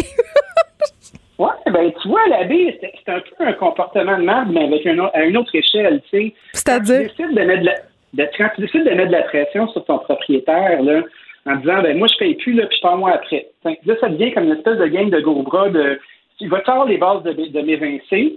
Puis en même temps, si tu évinces le, locataire, ben, pas ben, à qui tu vas louer? les frais d'avocat qui sont là. Attends, mais à qui tu vas louer ta grande surface? Parce que c'est ça qu'il faut se demander aussi là. Qui va louer ben un tel espace en ce moment là? Il n'y a pas tant, ben, il y a, pas de joueurs tant que ça là, qui pourraient euh, se présenter à la porte. Ben oui, puis dans plusieurs villes du Québec, ben, il y a des règlements de zonage où ton magasin à grande surface ne peut pas devenir un entrepôt parce que faut pas oublier que les, les endroits où on choisit de faire des centres d'achat, c'est des, lieux qui sont névralgiques. C'est hmm. des lieux qui sont faciles d'accès, où tu peux te garer. Ça peut être un super beau point de service. Puis il y a beaucoup d'endroits au Québec où tu as un zonage qui t'empêche de prendre un certain pourcentage de ton, de ton pied carré pour le transformer en entrepôt. il y a beaucoup de compagnies qui ont difficile à faire des, des, des livraisons juste à temps. Fait que, exemple, tu as une tu as envie de te commander euh, un paquet de beaux leggings de couleurs multiples, puis tu te dis, OK, je vais l'avoir dans l'après-midi. Ben, plus tu rapproches ton point de service de ta population, tout ce que tu es capable de faire du direct, il y a des avantages à ça. C'est sûr que là, ça réunit la vocation. Moi, ce qui m'intéresse dans ce que tu viens de dire, c'est euh, le fait que tu as dit que quand tu avais une chire de magasinage, ce que tu te commandais, c'était des leggings. Mais bon. Ben c'est sûr. Ben écoute, des leggings, là, c'est comme des joggings mais plus serrés. Oui, je sais, euh, je suis une grande euh, adepte. D'ailleurs, j'ai commandé des leggings de sport à Benoît Dutrisac, euh, des leggings laids avec un string par-dessus. Ils sont toujours pas arrivés, mais c'est long avec la pandémie. Mais pour ceux qui attendent ça, là, sachez, sachez que je n'ai pas oublié. OK. on fait encore un peu de millage sur l'aide gouvernementale parce que là, on annonce une autre mesure du côté du gouvernement du Québec, une aide de 2,5 millions à Aliments du Québec parce que justement, on veut encourager l'agriculture de chez nous ou en tout cas, c'est ce qu'ils disent? Est-ce que c'est ça la réalité? Je ne sais pas si toi, tu as ce son de cloche-là, Dani. Ben moi, dès qu'on dit Aliments du Québec, là, euh, de un, j'ai envie de démêler le foutoir de est-ce que c'est fait au Québec, est-ce que c'est assemblé au Québec, est-ce que c'est réfléchi au Québec, est-ce que ça fait travailler des Québécois, est-ce que ce label-là est un label qui garantit la provenance de la chose. Mon Dieu, c'est bien stressant acheter Aliments du Québec. ben non, c'est pas stressant. Déjà, si c'est ça crée des emplois, moi je suis d'accord. Mais est-ce qu'il faut, euh, est-ce qu'on peut considérer ce label-là comme un truc qui est fait au Québec, au pied du Québec, puis rendu là, moi, si je suis pour payer une prime, euh, j'ai envie qu'on m'informe correctement.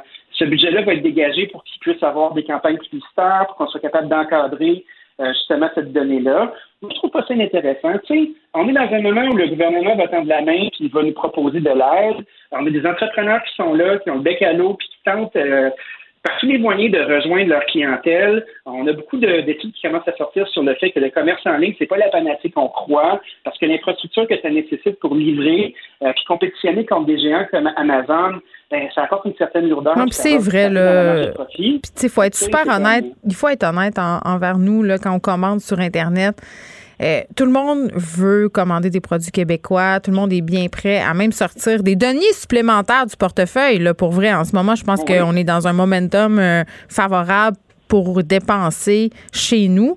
Mais souvent, c'est les délais de livraison sur ces sites-là québécois. Je veux dire, sérieux, deux semaines? Vraiment? Tu sais, ça arrive, là. Ben oui, c'est trop long commander en ligne, il oublier, faut pas oublier que ça, ça annihile, une grosse partie de petite main-d'œuvre. Tu sais, mettons, euh, les emplois étudiants, les emplois de caisse, les emplois à temps partiel, à chaque fois que tu retires un geste de magasinage qui est concret, ben, veux, veux pas, tu t'enlèves la job à de l'effectif euh, qui est employé comme ça, qui est de la main-d'œuvre qui est non spécialisée, puis qui est super importante tu sais, dans une économie qui est plus globale, ces jobs-là, ben, on a besoin, c'est des gens qui vont acheter des autos, vont louer des appartements, euh, vont vivre, tu sais. Euh, le monde n'est pas formaté euh, avec des gens qui ont que des grosses formations, justement. ces petits jobs-là, si on va finir par tous les éliminer, qu'est-ce qui va se passer? Tu sais, notre, notre social va s'éroder, puis on va se retrouver avec quoi, là? À chaque fois que tu commandes une machine, moi, j'ai l'impression qu'il y a une job qui disparaît quelque part, qui se déplace. Hmm. ça m'inquiète. Mais on a le geste bien égoïste de se dire Ah, ben c'est plus facile. Euh, je vais commander mon papier de toilette. Non, mais on est dans le mois-je, là, pour vrai. Puis j'avais la discussion euh, tantôt avec Frédéric, le recherchiste de l'émission. Je me disais, est-ce que euh, la pandémie a catapulté notre mois-je, la vitesse grand V, jusque dans ses derniers retranchements? Là, parce qu'au départ, on se dit, ah, ça va-tu nous rendre plus, plus sensibles au destin des sociétés, plus écologistes, moins individualistes? Moi, je trouve que c'est le contraire. C'est comme au plus fort la poche. Ça a comme accéléré tout ça. C'est ce que je trouve. Oui, puis t'as pas le regard de l'autre non plus, hein, parce que quand tu arrêtes d'aller dans des lieux communs, puis t'es tout seul devant ta vérité, là, puis ton fil de médias social, et lisse les slices là, comme un beau tissu de velours, ben il n'y a pas grand-chose pour confronter ta pensée, tu sais. Mm.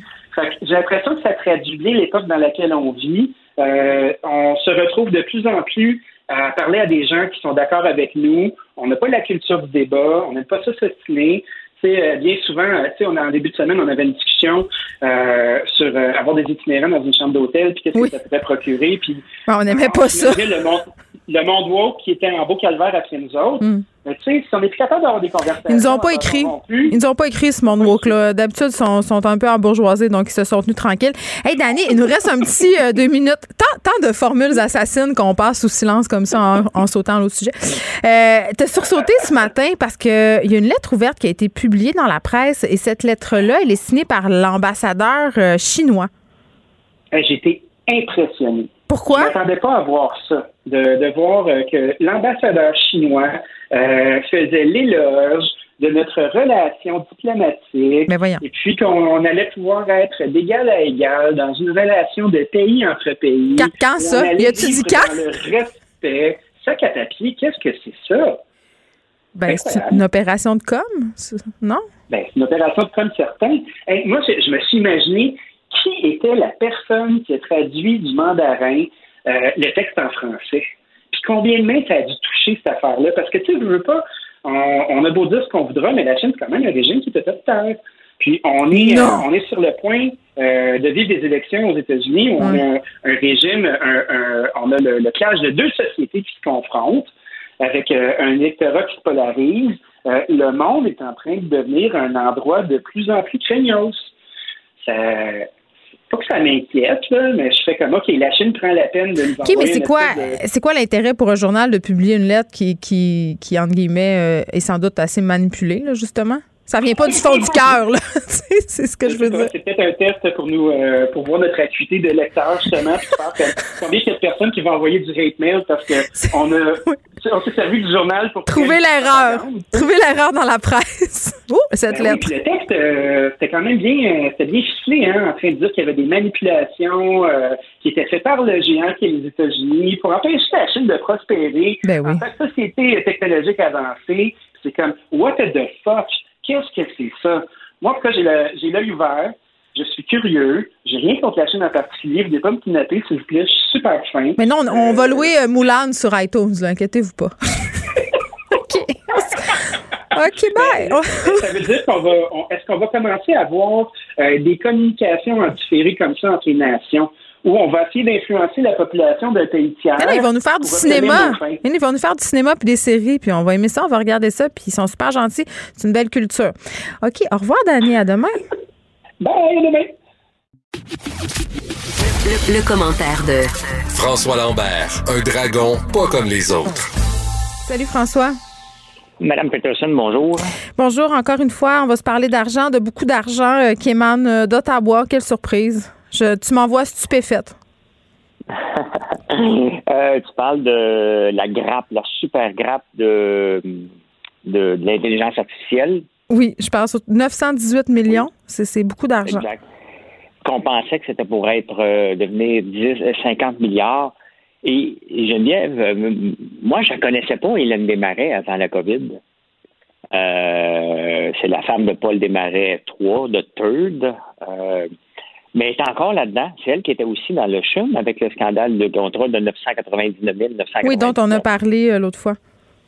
Exact. Là, c'est encore elle qui est sur le conseil d'administration. Dès qu'un peu le mot intelligence artificielle, cette femme-là, elle est impliquée là-dedans. Dès qu'il y a le mot million aussi, je ne sais pas si tu as remarqué. Ben oui, tu sais, à un moment donné, c'est parce que tu sais, quand, quand il y a trop de hasard, c'est plus un hasard. Hein. Oh, oh, oh. comment? Tu as fait tes recherches? non, mais c'est parce que tu peux pas toujours avoir un hasard, toujours la même personne qui est impliquée dans le, dans les millions. Et hmm. il reste que depuis, de, ça, fait longtemps qu'on se parle, puis je dis tout le temps, l'intelligence artificielle, pour moi, c'est juste un buzzword pour engrouper, engrouper à peu près n'importe quoi. Euh, dès qu'on a besoin de millions maintenant ou d'argent du gouvernement, tu as juste à dire que tu fais l'intelligence artificielle, puis bingo. Oui, c'est comme euh, un gros foutoir. C'est vrai, puis on ne sait pas trop euh, ce dont il s'agit, en fait. Ben, tu sais, tant qu'à moi, il y a une seule sommité dans l'intelligence artificielle, c'est le docteur, euh, là, je, vais sûrement le massacrer comme d'habitude, mais il me semble que c'est Benjio, euh, le gars super sympathique. On me fait signe que oui. Euh, tu l'as bien dit. Et, tu sais, mais a reste, là, c'est parce que là, on mélange le code, faire du code informatique avec mm. l'intelligence artificielle. C'est bon, on s'entend, lorsqu'on écrit du code, moi j'en ai écrit, je sais pas si tu le sais ou si tu en as déjà parlé, mais j'ai écrit du code pendant presque 30 ans de ma vie. Je n'ai fait que ça à un moment donné. Euh, tout en gérant les entreprises, j'écrivais du code. Donc, on, Excuse-moi, au moins, pauvre, euh, pauvre néophyte euh, qui n'est pas geek tant que ça, là, écrire du code, c'est quoi? C'est des actions qu'on fait faire à des sites Internet, là, genre P sur le Python, ben, Oui, mais moi, je n'étais pas tellement bon dans l'ergonomie des sites. Donc, moi, je faisais plus du code, mettons, de la reconnaissance de la parole, ah, OK, OK, je comprends dans ce sens-là. vocal. Je faisais plus du code, moi, dans le background. Et on s'entend que lorsqu'on donne du code, on donne une intelligence à une machine. on dit, OK, tu vas faire mm. ça si ça arrive, si ça arrive. Donc, c'est un paquet de si. Et là, j'ai l'impression que dès que, pour avoir de l'argent, on dit intelligence artificielle, Euh, même avec le panier bleu, quand ils ont fait la de, quand ils ont eu le 3,5 millions supplémentaires, ils ont dit, on va faire de l'intelligence artificielle. Oui, mais c'est le mot de passe, euh, François. C'est le mot de passe qui ouvre la caverne d'Alibaba. C'est la même chose en culture. Tu as juste à écrire projet numérique dans ta demande de ça, puis tu es à peu près sûr de l'avoir. Exactement. Puis, tu sais, il y, a des photos parce que les gens ne connaissent pas ça. Et je me souviens, il y a eu la. la Souviens-toi, à Montréal, euh, il y a la cité du jeu, il y avait la grappe des jeux, il y avait la grappe du cité euh, électronique. Mm. Euh, dans ce vu, dans le fond, ce qu'a vu le, le, le au jour, à, jour, dans le fond, c'était là le commerce électronique. Et j'ai de la misère, Geneviève. J'ai de la misère, j'ai jamais embarqué là-dedans. Il y a même un Mirabel qu'on avait dit que c'était pour être la future place des centres d'appel. Moi, avant que je me lance dans le centre d'appel, Montréal était une plaque tournante. On donnait des subventions aux gens pour ouvrir des centres d'appel à finir. Ça finit par pas marcher, jamais, jamais. Tu sais, qu'à un moment donné, il faut apprendre du, euh, du passé, puis arrêter. Là, on, prend, avoir 50 milliards qui étaient pour sortir de là. Hey, il faut se calmer, l'intelligence artificielle, là. Euh, c'est pas si artificiel que ça, là, ça prend un humain qui le pose dedans. Bref, on est encore en train de se faire avoir au nom de au, nom d'un buzzword à mode. Bon. Ça va être un autre buzzword après. Ben oui, puis je parlais euh, d'un autre buzzword euh, avec Dany Saint-Pierre, euh, le commerce en ligne, parce qu'évidemment, on tape beaucoup là-dessus par les temps qui courent. Et là, tu veux nous parler du fait que le commerce en ligne, ça serait peu rentable selon un sondage Crop. Ben, c'est dans c'est dans la presse cette semaine. Il y a un article, il y a toute la semaine, ils vont faire des articles sur euh, le commerce en ligne. Puis ça donne que je suis dans le commerce en ligne. Oui, c'est ça. Euh, je serais euh, curieuse d'avoir ton input là-dessus parce que ça a l'air payant vu de l'extérieur. Ben, c'est parce que tu sais, ça a l'air glamour avoir un site en ligne. Mais tu sais, un site en ligne, à la différence d'un site brick and mortar, c'est la différence, c'est que faut casser des gens dans ta boutique en ligne. C'est pas tout. C'est facile d'ouvrir une boutique en ligne. N'importe qui aujourd'hui qui nous écoute, là, mm. va aller prendre un template avec Shopify, puis à la fin du souper, ça va être fait. OK? Mais maintenant, comment tu attires les gens sur ton site? Euh, faut que tu payes le shipping parce que les gens sont habitués à avoir du shipping gratuit. Si tu le fais avec Post Canada, ça va te coûter une moyenne de 15 à 18 pièces par, par envoi. Et il faut pas oublier que la plupart des entreprises, maintenant, ont fait du commerce en ligne euh, une grande partie de leur business depuis le mois de mars.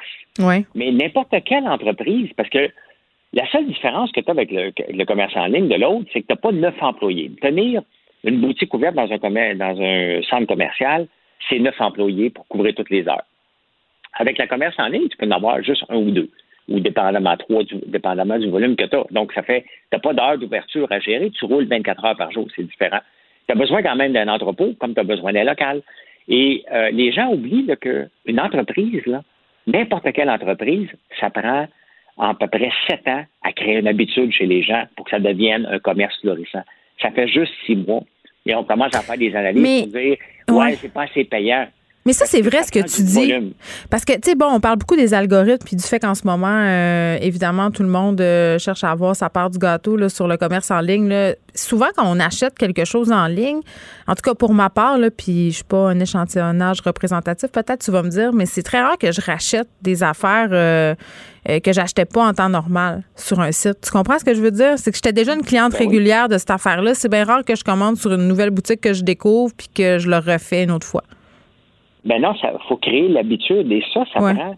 C'est sept ans que ça prend. Créer une habitude pour, que ça soit gros. C'est certain que tu peux faire un buzz. Euh, il y en a qui ont eu des buzz au début, mais à la fin, il faut que tu te renouvelles. Et euh, on, tu ris souvent de moi, puis c'est bien correct. Euh, tu, ben, tu te moques de moi un peu. Avec le fait que je suis souvent sur Facebook, puis sur YouTube, puis sur Instagram, c'est que je martèle le message 4, 5, 6, 7 fois par jour, non-stop. Puis c'est comme ça qu'on bâtit une entreprise, parce que sinon, tu es obligé de mettre des centaines de milliers de dollars en marketing. Et c'est pour ça que les compagnies se plaignent en ce moment. Ils pensaient que c'était pour les sauver de tout. Mais ils n'ont pas les clients qui viennent. Ils ne hmm. sont pas rodés. Ça prend, tu sais, moi, ça fait deux ans que je suis rodé et je peux dire que ça va bien. Mais ça coûte cher faire du commerce en ligne. Puis tu charges, puis tu charges ton shipping. Tu sais, c'est pas le shipping gratuit. Ben non, c'est pas 5 piastres. Mais 5 piastres, si tu achètes en bas de 60. Ah, comment ça marche ça? À partir de quand on nous donne le shipping gratuit? Il faut souvent consommer au-delà de 100 ou 50 Ça dépend des compagnies. Il y a des compagnies, moi, je, écoute, je regarde toute transparence, là, le shipping, quand tu utilises un, courtier, comme j'utilise, coûte entre 8 et 10 à peu près pour la plupart des colis. Ça coûte jamais en bas de 8 ça coûte euh, en haut de 12 piastres parce que ça vaut la peine. Mm. C'est une commande à 500 piastres, mettons. Fait que euh, moi, j'ai fait mon tarif. À 25 piastres, quelqu'un qui achète 25 piastres puis je charge 5 piastres de shipping, ça me coûte de l'argent. Mais est-ce que je pense à court terme, la personne est peut-être en train de me donner un test. Hein? Faut pas t'oublier ça. C'est que les gens, au début, là, venaient te donner l'argent à quelqu'un qui ne connaisse pas une nouvelle boutique. Ils n'iront peut-être pas te donner 500 piastres la première commande. Ils vont te faire un test. Et la plupart des boutiques, ce qu'ils veulent pas faire, c'est d'absorber le, shipping au complet.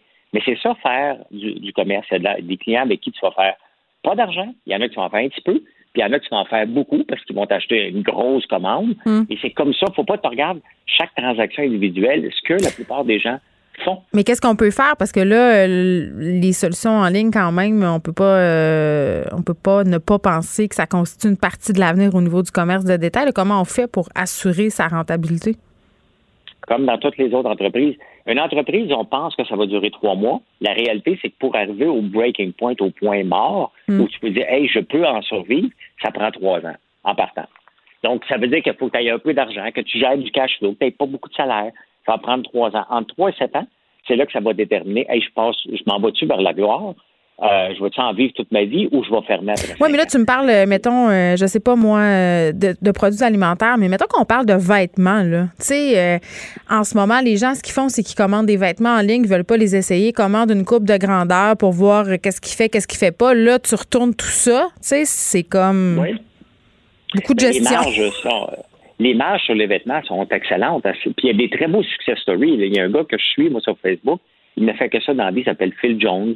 Il y en a une autre fille que je regarde euh, qui, fait A1, elle est à Québec.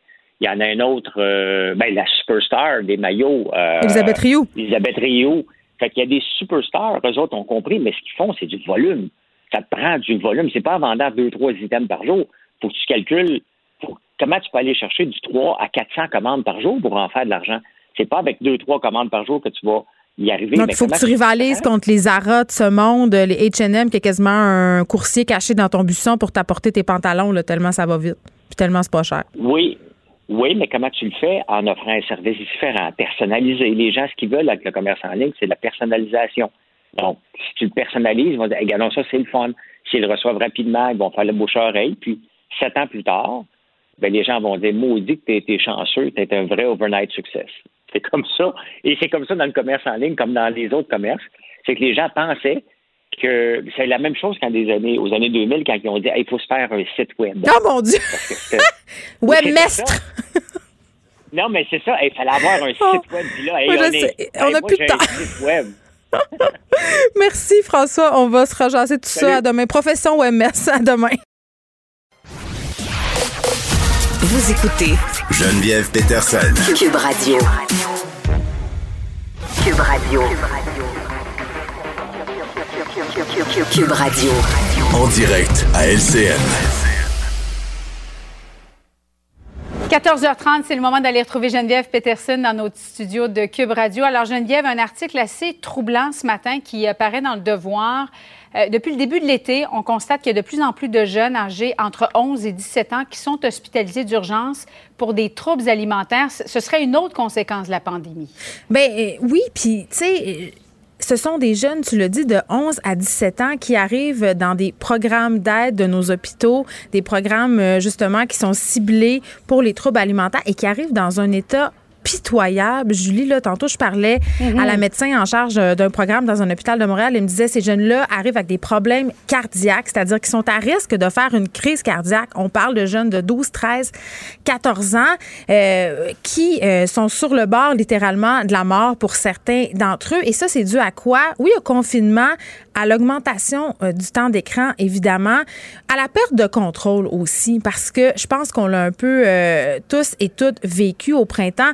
On s'est fait arracher, entre guillemets, notre mode de vie. On n'avait plus tout à coup le contrôle sur grand-chose. hein. On nous disait, restez chez vous, n'allez plus à l'école, ne sortez plus. Donc, c'est une façon aussi de reprendre le contrôle, parfois, les troubles alimentaires. Mais j'allais dire, on a vu circuler beaucoup de contenu sur, euh, moi j'appelle ça performer le confinement. Je sais pas si tu te rappelles, là, on avait... Donc, ouais. Ben, on avait plein de vidéos euh, de bouffe. Tu sais, les gens faisaient leur pain, les gens faisaient leurs biscuits. Et paradoxalement, à tout ça, on avait des vidéos de remise en forme, de mise en forme, comme si tout à coup, c'est pas parce que tu étais chez vous là qu'il fallait justement que tu prennes une livre, euh, que tu te laisses aller. Donc, à un moment donné, une personne, en guillemets, qui est pas sensible aux troubles alimentaires ou qui se bat pas avec ça, va voir ça passer sur son Facebook, va trouver ça sympathique. C'est de se dire, ah, euh, j'ai pris cinq livres parce que j'ai fait du pain, tu sais, ou, ben oui, je vais m'entraîner un peu chez nous, mais quelqu'un qui a des sensibilités euh, internalise ça puis dit oh si j'ai pris du poids c'est grave, je dois m'entraîner. Donc euh, certains jeunes qui se sont vus aussi tout à coup couper euh, leur sport d'équipe, leur vie sociale, se sont si on veut garrochés dans l'entraînement puis dans cette obsession de bien manger.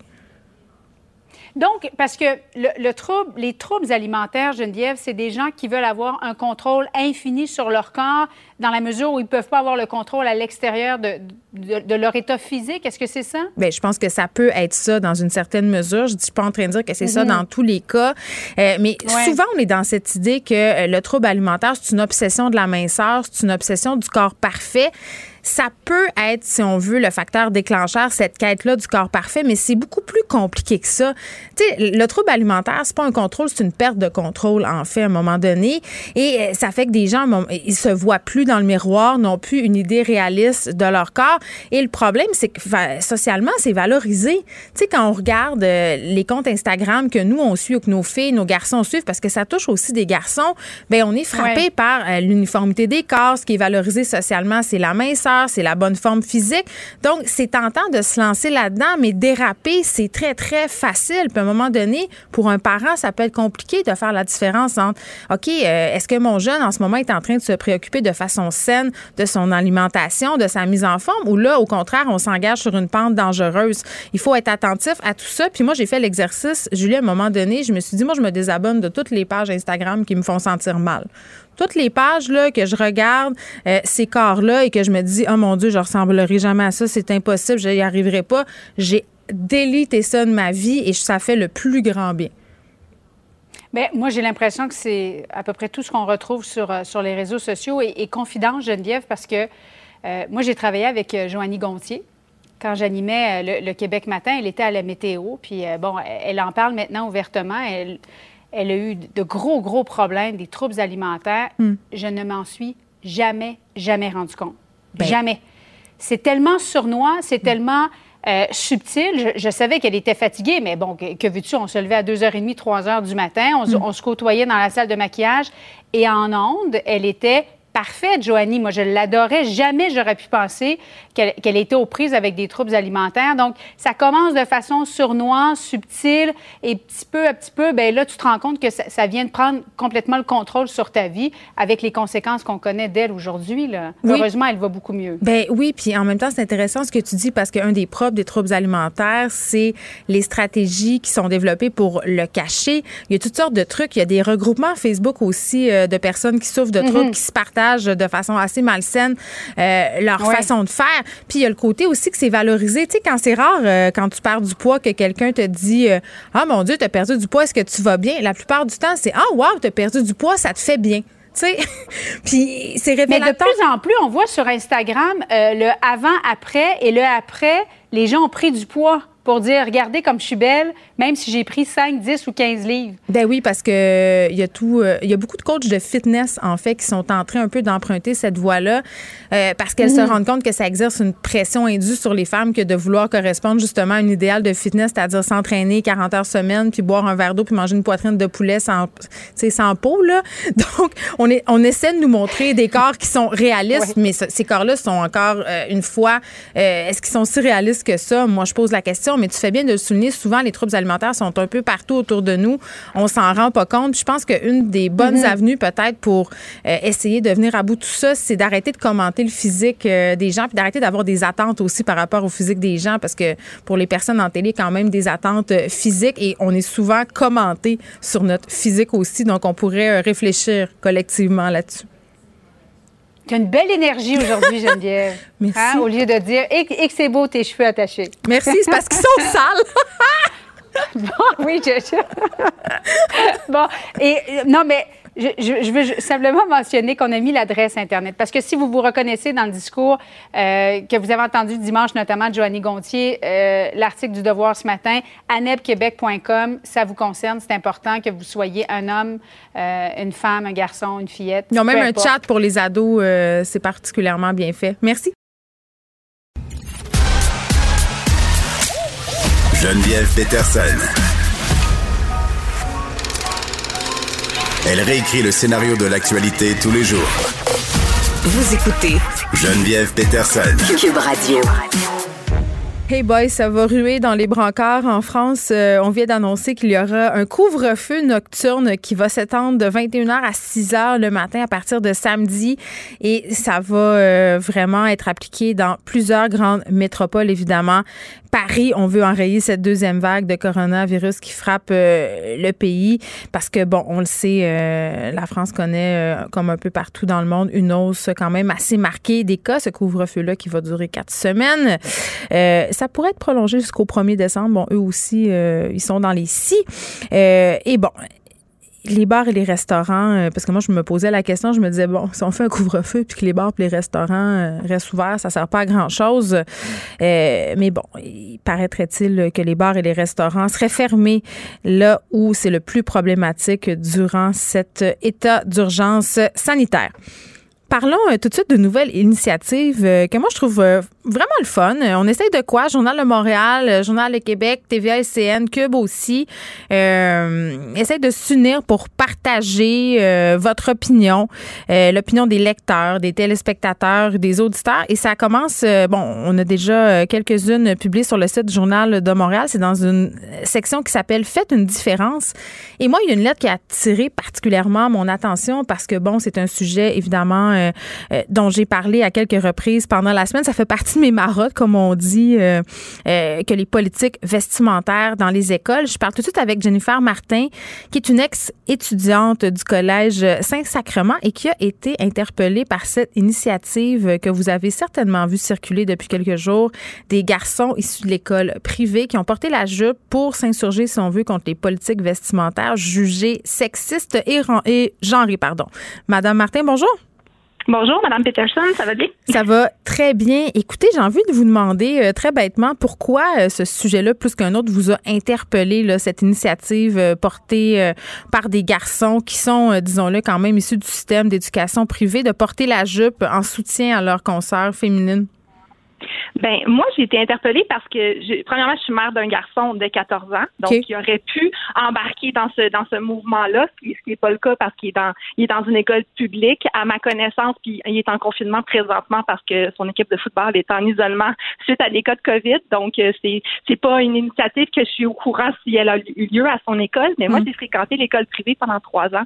Et puis j'ai eu à porter l'uniforme, puis je sais je sais ce que ça fait d'avoir un code vestimentaire, puis ça, m'a interpellé ça parce que je suis pas du tout contre le, code vestimentaire. Au contraire, je, pense qu'il y, a quand même sa raison d'être, mais je trouve ça vraiment incroyable qu'il y ait des garçons qui aient voulu euh, sensibiliser le, le, le, sexisme. Je pense qu'il existe encore par rapport euh, au code vestimentaire dans les écoles. Puis je, je salue vraiment l'initiative. Je trouve que c'est vraiment une belle idée. Ça démontre que nos jeunes sont brillants, sont allumés, ils ont le goût d'endosser des causes qui viennent les rejoindre. Ça, je trouve ça vraiment extraordinaire où le bas blesse, selon moi, ce qui est venu me chercher, c'est que je trouve ça vraiment dommage que ça ait pris encore une initiative masculine pour que l'attention soit dirigée vers ça. Ça fait des années que le débat existe. Ça fait 20 ans que je suis sortie du collège privé, puis ça existait déjà, ce débat-là, il y a 20 ans. On a, on a déjà tenté d'avoir euh, une voix, de, de, de, se faire entendre par rapport au code vestimentaire, puis ça n'a jamais vraiment porté fruit. Puis là, ben, je trouve ça dommage que ça prenne encore une initiative masculine pour que là, soudainement, ça se retrouve dans les journaux et qu'on en parle comme si c'était euh, le coup du siècle, alors que ça fait vraiment longtemps que ce débat-là existe. Mais en même temps, j'ai déjà couvert moi-même euh, le cas de l'école Robert Gravel, là, où des étudiants avaient décidé de suspendre des soutiens-gorge au casier parce que la directrice, à l'époque, obligeait les filles à en porter. Les garçons aussi avaient supporté, bien entendu, euh, cette initiative-là. Moi aussi, euh, Je, ben, je suis d'accord avec vous, mais j'ai quand même un, bémol en ce sens où c'est vrai que parce que c'était porté par des garçons, peut-être que ça a frappé plus l'imaginaire parce que tout à coup, on avait, si on veut, euh, des alliés, des gens qui disent c'est vrai, mais d'un autre côté, je pense qu'avec les médias sociaux aussi, euh, ça peut contribuer justement à ce que ces initiatives-là se rendent jusqu'aux médias, voyagent plus. Ah, je suis d'accord. Je, je, suis, je suis parfaitement d'accord que nous, on n'avait pas les réseaux sociaux dans ce temps-là. Aujourd'hui, les, les choses font beaucoup plus boule de neige facilement et surtout rapidement.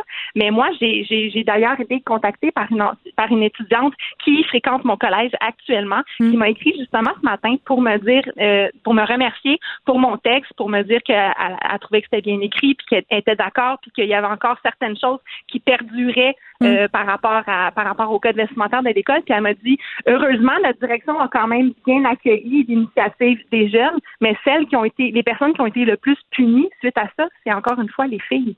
Les filles avaient raccourci leur jupe, avaient écrit des messages sur leurs cuisses, qui ont été plus blâmées que les garçons qui ont porté la jupe. Je trouve ça, je trouve ça plate. Et encore une fois. savoir que ça n'a pas changé. Oui, le double standard. Puis juste euh, qu'on termine là-dessus, il ne reste pas beaucoup de temps, euh, Madame Martin, mais un point intéressant que, qui est soulevé dans votre lettre, c'est le fait que ces, ces jeunes garçons-là sont issus de collèges privés, donc de milieux excessivement privilégiés. Est-ce qu'on aurait accordé la même attention si ça avait émané d'une école publique, par exemple? Exactement. Moi, honnêtement, je pense que non malheureusement. Hmm. Euh, je sais que l'élitisme est encore présent dans les collèges privés. Puis écoute, écoutez, je suis allée pendant trois ans. Je suis reconnaissante à mes parents d'avoir fait ce sacrifice-là pour m'envoyer à l'école. Hmm. Euh, privée, mais mon fils va à l'école publique, puis je pense que le standard des écoles publiques a été beaucoup plus relevé dans les dernières années hmm. que par le passé. Donc oui, je trouve ça dommage encore une fois qu'il y, y ait eu à que ça soit, est-ce que ça se passe dans un collège privé pour qu'on en entende parler? Mais en tout cas, au moins, on entend parler. C'est ce que j'essaie de me dire. Jennifer euh, Martin, merci qui signe cette lettre ouverte dans la nouvelle section euh, du journal. Faites une différence. D'ailleurs, si vous avez euh, quelque chose à, partager, vous pouvez écrire au journal. je vous donne l'adresse. Faites la différence. à Robert Québécois Média, pas de S.com. Geneviève Peterson.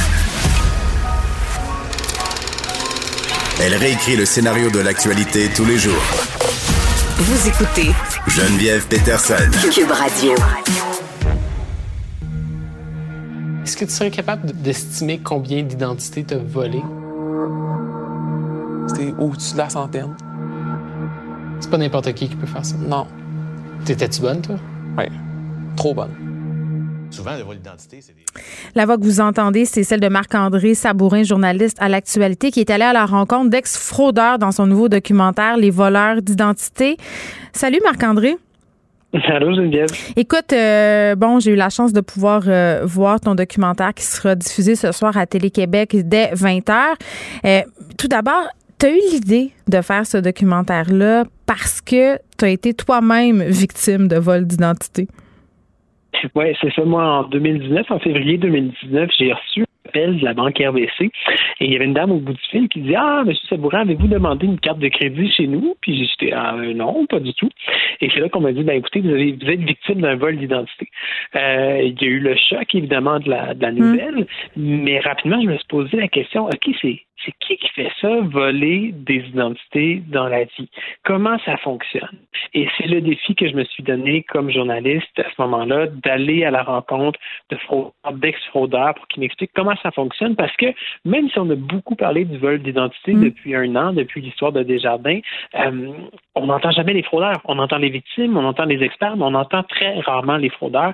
Euh, et c'est pour ça que j'ai voulu aller euh, à leur rencontre. Ben oui, puis quand je l'écoutais le documentaire, je me suis dit, mais écoutons comment ils ont fait pour euh, leur parler à ces gens-là. Il me semble qu'ils veulent pas être exposés. Ben, c'est exactement ça. Ils veulent pas être exposés, puis ça n'a pas été aussi simple que de dire non. je veux parler à des fraudeurs. Euh, c'est un an, c'est un, an et demi de travail de, de recherche, de rencontre, de convaincre de convaincre du monde, de convaincre du monde. Euh, ça n'a vraiment pas été facile. C'est pour ça aussi d'ailleurs qu'on s'est tourné surtout vers des ex-fraudeurs. mais même là, il y, a, une loi de silence qui, qui persiste. Mais chacun avait des, des, des, raisons de parler. Il y en a il y en a qui, qui étaient quand même fiers de ce qu'ils avaient réussi à, faire. Ils étaient bons dans leur domaine, il y avait goût d'en parler. Euh, d'autres ressentaient un, réel sentiment de culpabilité. C'est le cas notamment de, Sarah, la jeune femme qu'on entendait au début de, l'extrait, qui, elle, aujourd'hui, réalise le tort qu'elle a causé mm. en volant des identités. Que ça, c'est fascinant. Hein?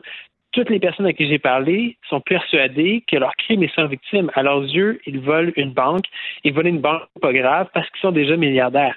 Euh, la plupart ne voient pas les, euh, les, les, les, humains derrière ce, crime. Des gens qui sont pris pendant des semaines, des mois, voire des années à devoir se battre pour faire le ménage dans dossier de crédit, récupérer en quelque sorte leur, euh, leur identité.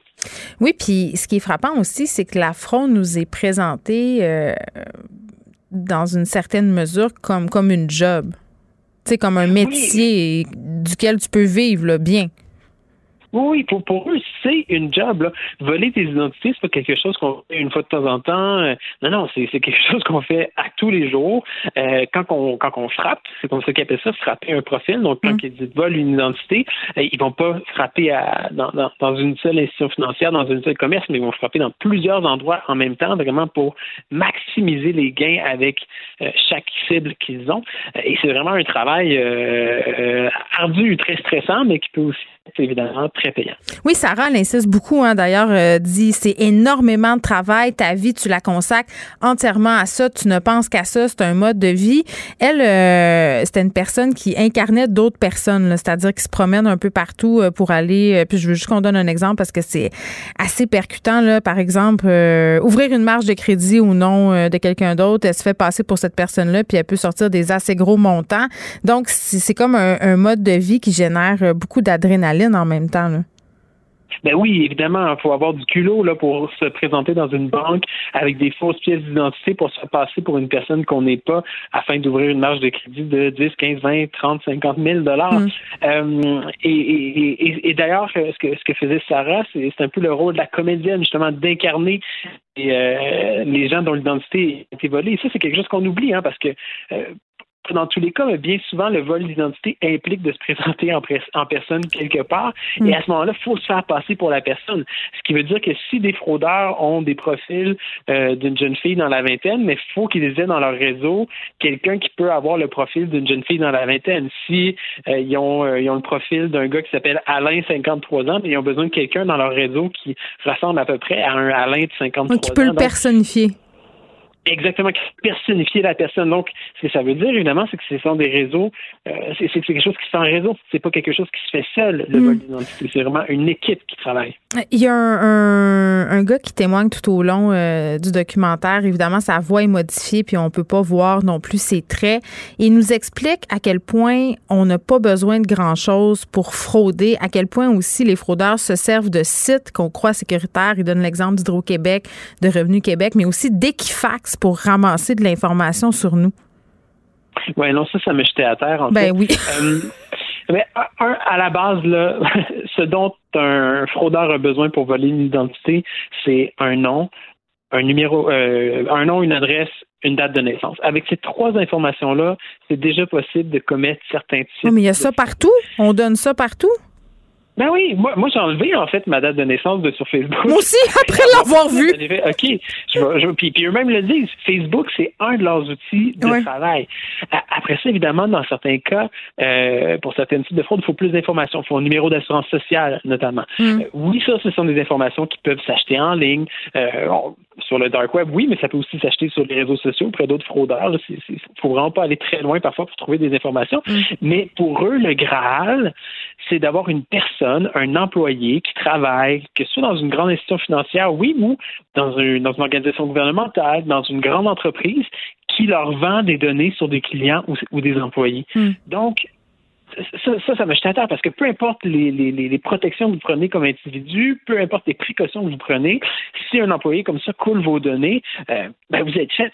Et c'est là après ça qu'entre en jeu Equifax, TransUnion, Credit Karma, c'est-à-dire que quand les fraudeurs reçoivent leur pile là, de, de, dossiers, des fois c'est des centaines de noms, là, puis s'ils se mettent à frapper chaque nom un peu au hasard, euh, ils savent pas si ça va ça va permettre de rapporter beaucoup d'argent mm. ou non, ils savent pas si ces gens-là sont des bonnes cibles, donc ils vont passer tous ces dossiers-là dans les agences de crédit, pour vérifier quel est leur code de crédit et ils vont retenir uniquement ceux qui ont une bonne. Non, ben c'est ça, c'est complète, c'est complètement fou. Il faut absolument l'écouter, ne serait-ce que pour entendre aussi euh, l'histoire de ce fraudeur très euh, très connu là qui se fait appeler Moto. C'est ce soir euh, sur Télé-Québec à 20h, les voleurs d'identité.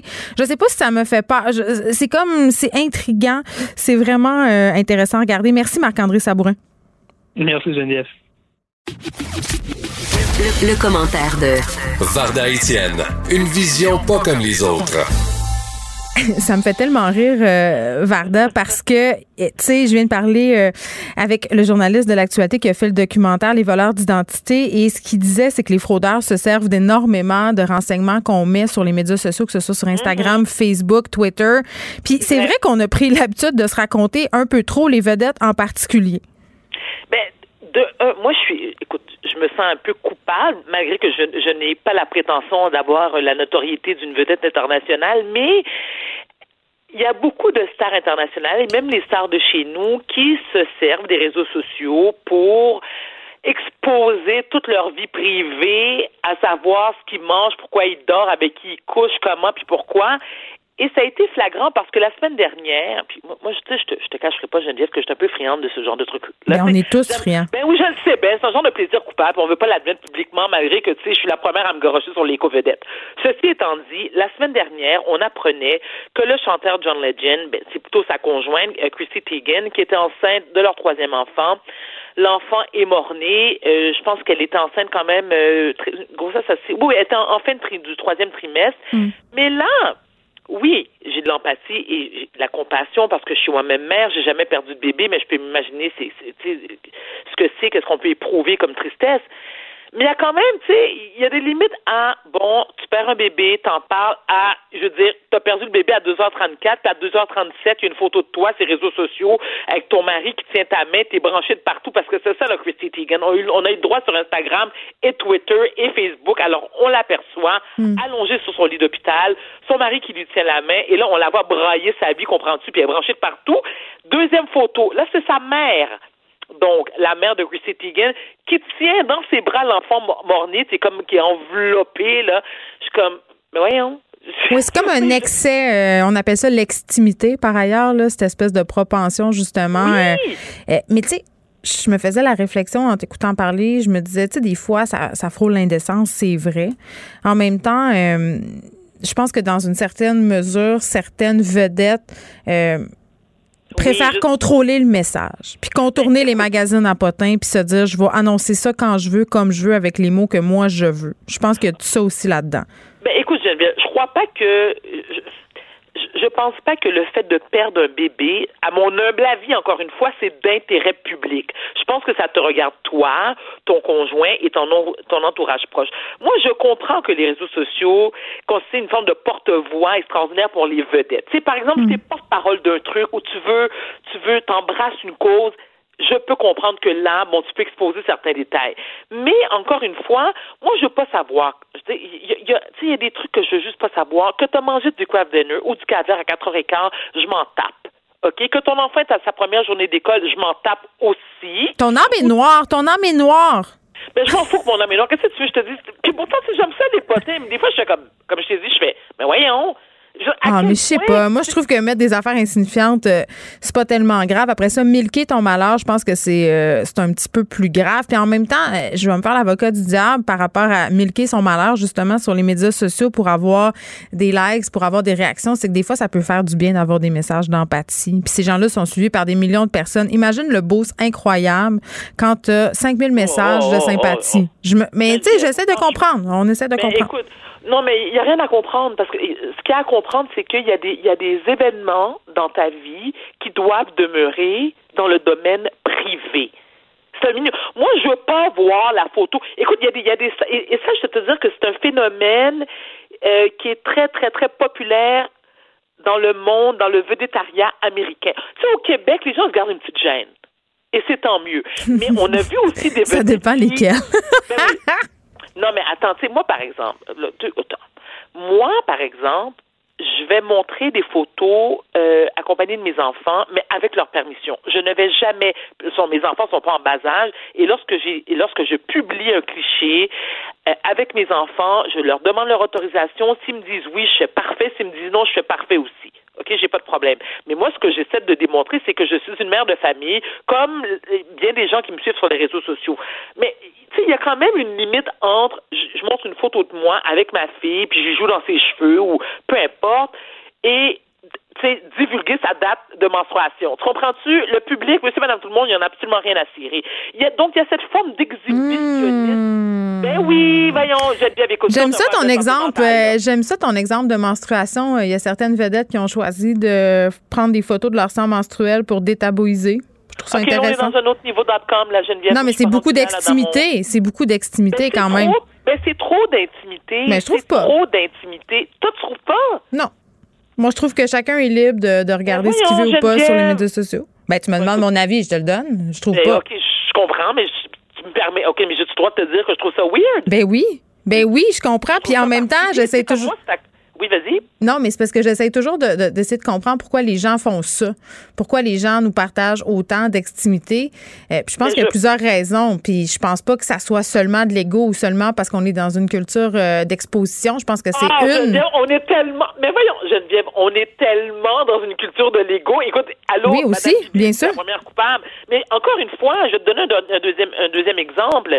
Il y a une, une rappeuse américaine que je suis, que je, je la trouve magnifique, puis je trouve qu'elle est très talentueuse, s'appelle Taina Taylor. Alors, il y a, elle, un mois, elle accouche, et là, on a photo, elle, est non, elle a couché à 3 heures de l'après-midi. À 3h04, on avait une photo du bébé avec le cordon ombilical. Attends, est-ce que, hello, ding dong, too much, ça suffit. C'est trop, trop c'est comme passé. Je veux pas voir la photo du cordon ombilical de ton, de ton flot. Ça m'intéresse pas. Laisse ça pour l'infirmière, le gynéco que t'as accouché, ton chum, ta mère, ta grand-mère qui était dans la salle d'accouchement. Mais moi, je veux pas le savoir. J'ai eu trois bébés, je sais exactement de quoi ça a l'air un cordon ombilical. Merci, bonsoir. Ça m'intéresse pas. Et si tu, tu disais, bon, ces gens-là sont suivis par des millions de, followers. OK, mais est-ce que tu penses vraiment qu'en en, voyant la photo du cordon ombilical de ton bébé, qui, qui, qui, qui a pas poussé trois soupirs depuis qu'il est sorti de ton vagin, là, ça va faire augmenter ta popularité? Tu as besoin de ça pour être populaire dans la vie? Ben, je sais pas si tu as besoin de ça pour être populaire, mais je trouve pas ça très menaçant comme contenu. Puis il y a toujours le bouton unfollow. Fait que je sais pas. C'est peut-être moi euh, qui se pose pas assez de questions. Toi, Geneviève. Bon, On pose la question à nos auditeurs. J'attends les réponses. On va aller euh, faire l'exégèse de ton compte Instagram, Varda. À demain. Merci, à demain. Geneviève Peterson, la déesse de l'information. Vous écoutez Geneviève Peterson, Cube Radio. On accueille Léa Sreliski et on parle du dossier Gilbert Rozon. Salut, Léa. Salut Geneviève, ça va? Ben oui, écoute, euh, entre l'affaire Michel Brûlé, l'affaire Gilbert Rozon, la vie continue et les agresseurs sexuels présumés continuent euh, de subir leur procès. Absolument. Et cette ambiance de dégoût continue de s'accaparer. C'est un peu ça. C'est toujours ça. Je veux dire, j'aimerais qu'il y ait une distance entre moi et les autres femmes, tu sais, mais si jamais euh, les hommes qui nous écoutent veulent veulent imaginer ce que c'est, Imaginez quand vous regardez un film ou une vidéo et qu'il y a un gars qui se prend un coup de pied dans les couilles, automatiquement, vous le ressentez dans votre corps. Vous vous, vous contractez. Je l'ai vu que vous vous contractez. Nous, je pense que quand on parle d'agression sexuelle ou de toute la stratégie masculine aussi, parce que là, euh, pour l'instant, euh, je sais que Gilbert Rozon est en train de témoigner cet après-midi. On a surtout dans les médias eu accès au témoignage de madame, de sa mm. présumée victime. Euh, et juste son récit euh, qu'on dit qu'elle a livré avec aplomb, juste ce récit, toute cette stratégie, ce que j'imagine était une stratégie de la part de Gilbert Rozon pour dire qu'il avait besoin à deux heures du matin d'aller chercher des papiers chez sa secrétaire avant de la raccompagner, elle, euh, sa présumée C'était des euh, papiers très importants, Léa. Exactement, exactement. Donc toute cette stratégie masculine pour, j'imagine, en arriver à ses fins, pour la creuser, pour euh, passer une nuit avec elle. Tout ça, c'est quelque chose que nous vivons, nous femmes, quand il s'agit pas d'une agression sexuelle et pour celles qui sont pas chanceuses, qui finissent par aboutir peut-être par des agressions sexuelles. Donc c'est cette ambiance-là dont je voulais qu'on se parle. évidemment, MeToo, ça, le, tout le mouvement MeToo, le mouvement moi aussi, euh, ça a fait que maintenant le silence se brise. Hein. Je pense que même jusqu'il y a, je sais pas, dix ans peut-être, moi je ne pensais jamais que les femmes prendraient la parole à ce point sur les agressions sexuelles. Je pensais que le silence allait demeurer épais. Hey, t'es généreuse, disant, parce que même moi, euh, lors des premiers balbutiements du mouvement MeToo, là, je pensais pas qu'on allait se rendre là. On a comme euh, pogné une coche au-dessus, là, cet été. Il, il se passe de quoi? Il se passe quelque chose. Il y a une espèce de prise de conscience. Et moi, vraiment, je voyais dans ma propre famille, autour de moi, j'ai des amis, euh, je voyais le silence de tombe qu'il y avait par rapport à ça. Je me souviens qu'une fois, j'avais regardé Oprah, il y a peut-être dix ans, qui parlait de ce, de ce qu'elle, elle avait vécu. Il, y avait une, il y avait une victime, en fait, qui lui racontait ce qu'elle avait vécu, et puis ça faisait écho chez elle à un point qu'elle en tremblait. Et je voyais littéralement des couches de silence euh, tomber, et je la voyais comment elle avait été emmurée dans ce silence. Et ce silence-là, pour moi, avait été tellement épais que je pensais pas qu'on finirait par être capable d'assister à des scènes d'une femme qui est dans une cour de justice et qui, qui dit haut et fort ce qui lui est arrivé. Hmm. Souvenons-nous du juge Kavanaugh aux États-Unis. Bon, évidemment, euh, à la Cour suprême, évidemment, il siège maintenant à la Cour suprême parce que le pouvoir étant ce qu'il est. Mais le témoignage de, encore une fois, sa présumée victime à l'époque, euh, je veux dire, je pensais jamais qu'on verrait des scènes comme ça, moi. Je pensais qu'on allait rester emmuré dans le silence. Donc, au moins, euh, la route semble se faire, même si, par exemple, le juge Kavanaugh siège à la Cour suprême, même mm. si Malheureusement. Oui, mais tu sais, euh, chaque jour, euh, je discute avec Nicole Gibault, qui est une ancienne juge, et ce qu'on constate ensemble, jour après jour, c'est que les peines d'emprisonnement pour les agressions sexuelles et le discours qui vient avec, là, de la part de la magistrature, a beaucoup changé. On envoie un message clair, on veut plus justement que ça sera. Il y a vraiment un changement de paradigme. J'ai envie de dire que c'est pas moi qui ai inventé cette phrase-là, je crois que c'est Virginie Despentes, mais la honte est en train de changer de camp. Oui. Oui, et puis aussi, c'est parce que ce que ça a fait que les femmes brisent le silence, c'est parce que le silence cachait à quel point on est meurtri par ces agressions-là. Donc, ça les forcément, ça les banalisait à grandeur de la société, là, tu sais. Mais il y avait une prise de conscience nécessaire aussi chez les hommes qui ne sont pas des agresseurs, qui comprennent à quel point ça nous marque, puis à quel point même une petite agression sexuelle, là, genre, je dis petite entre guillemets, là, c'est-à-dire que même même un, un, geste, ce qu'on appelle même des micro-agressions, c'est-à-dire que ça nous heurte vraiment dans notre chair et il y a une mémoire qui va avec ça et c'est vraiment profondément dégueulasse. Puis je me souviens qu'il y a plusieurs années, pour essayer de faire comprendre aux gens qui disent Ouais, mais pourquoi elle n'en a pas parlé avant, par exemple, dans le cas qui nous intéresse, Roson, contre cette dame-là? Oui, c'était en 80, euh, la présumée agression. Là. C'est évidemment, ça fait de nombreuses années. C'est ça. Alors, ça fait ça fait 40 ans, mais là, je disais aux gens, imaginez les fois dans votre vie où est-ce que vous vous êtes senti oppressé ou même humilié. Imaginez un, dans l'autobus, par exemple, là, quand vous étiez ado, puis qu'un chauffeur vous disait où ta carte, euh, tu sais, puis que tu as senti que tu étais humilié devant les gens, par exemple. Je disais, imagine des scènes comme ça, là, ou bien un bully dans la cour d'école, ou bien un, un, boss qui était pas gentil avec toi, ou bien qui, utilisait son pouvoir pour, hmm. pour t'humilier, OK? Déjà, c'est une scène que t'aimes pas vivre, ça te tente pas d'en parler, mais rajoute à ça tes parties génitales, même. Sérieux, rajoute ça dans le cocktail de ça te tente pas d'en parler. Dis-moi si ça te tente plus d'en parler, tu sais. surtout quand on connaît les réactions. Moi, ça me fait capoter. Euh, je me promène sur les médias sociaux, évidemment, pour lire les articles consacrés, euh, que ce soit au procès de Michel Brûlé, euh, Harvey Weinstein, Gilbert Rozon, Éric Lapointe. Là, je, ne veux pas toutes les mettre dans le même panier. Là, c'est pas le même genre de crime, mais je, m'intéresse à ces procès-là et les commentaires en dessous. c'est quand même capoté. Là, il est question de chasse aux sorcières. il est question aussi de crédibilité des victimes, du fait aussi euh, qu'elles étaient apparemment sûrement consentantes, étant donné que coucher avec un homme puissant et connu, c'est donc l'objectif de vie de toute femme. Puis il y a des femmes aussi qui écrivent en dessous. Moi, c'est ça qui me fait le plus capoter puis qui me fait le plus de peine. Des femmes qui écrivent, ben moi, j'ai déjà vécu des affaires de même, puis je me suis fermé la gueule, puis je suis pas traumatisée. Oui, mais bon, ça, ça dépend vraiment de ça, ça dépend vraiment de comment est-ce que tu vis les affaires. Ouais si tu n'as pas été traumatisé, peut-être que c'était pas exactement la même affaire non plus.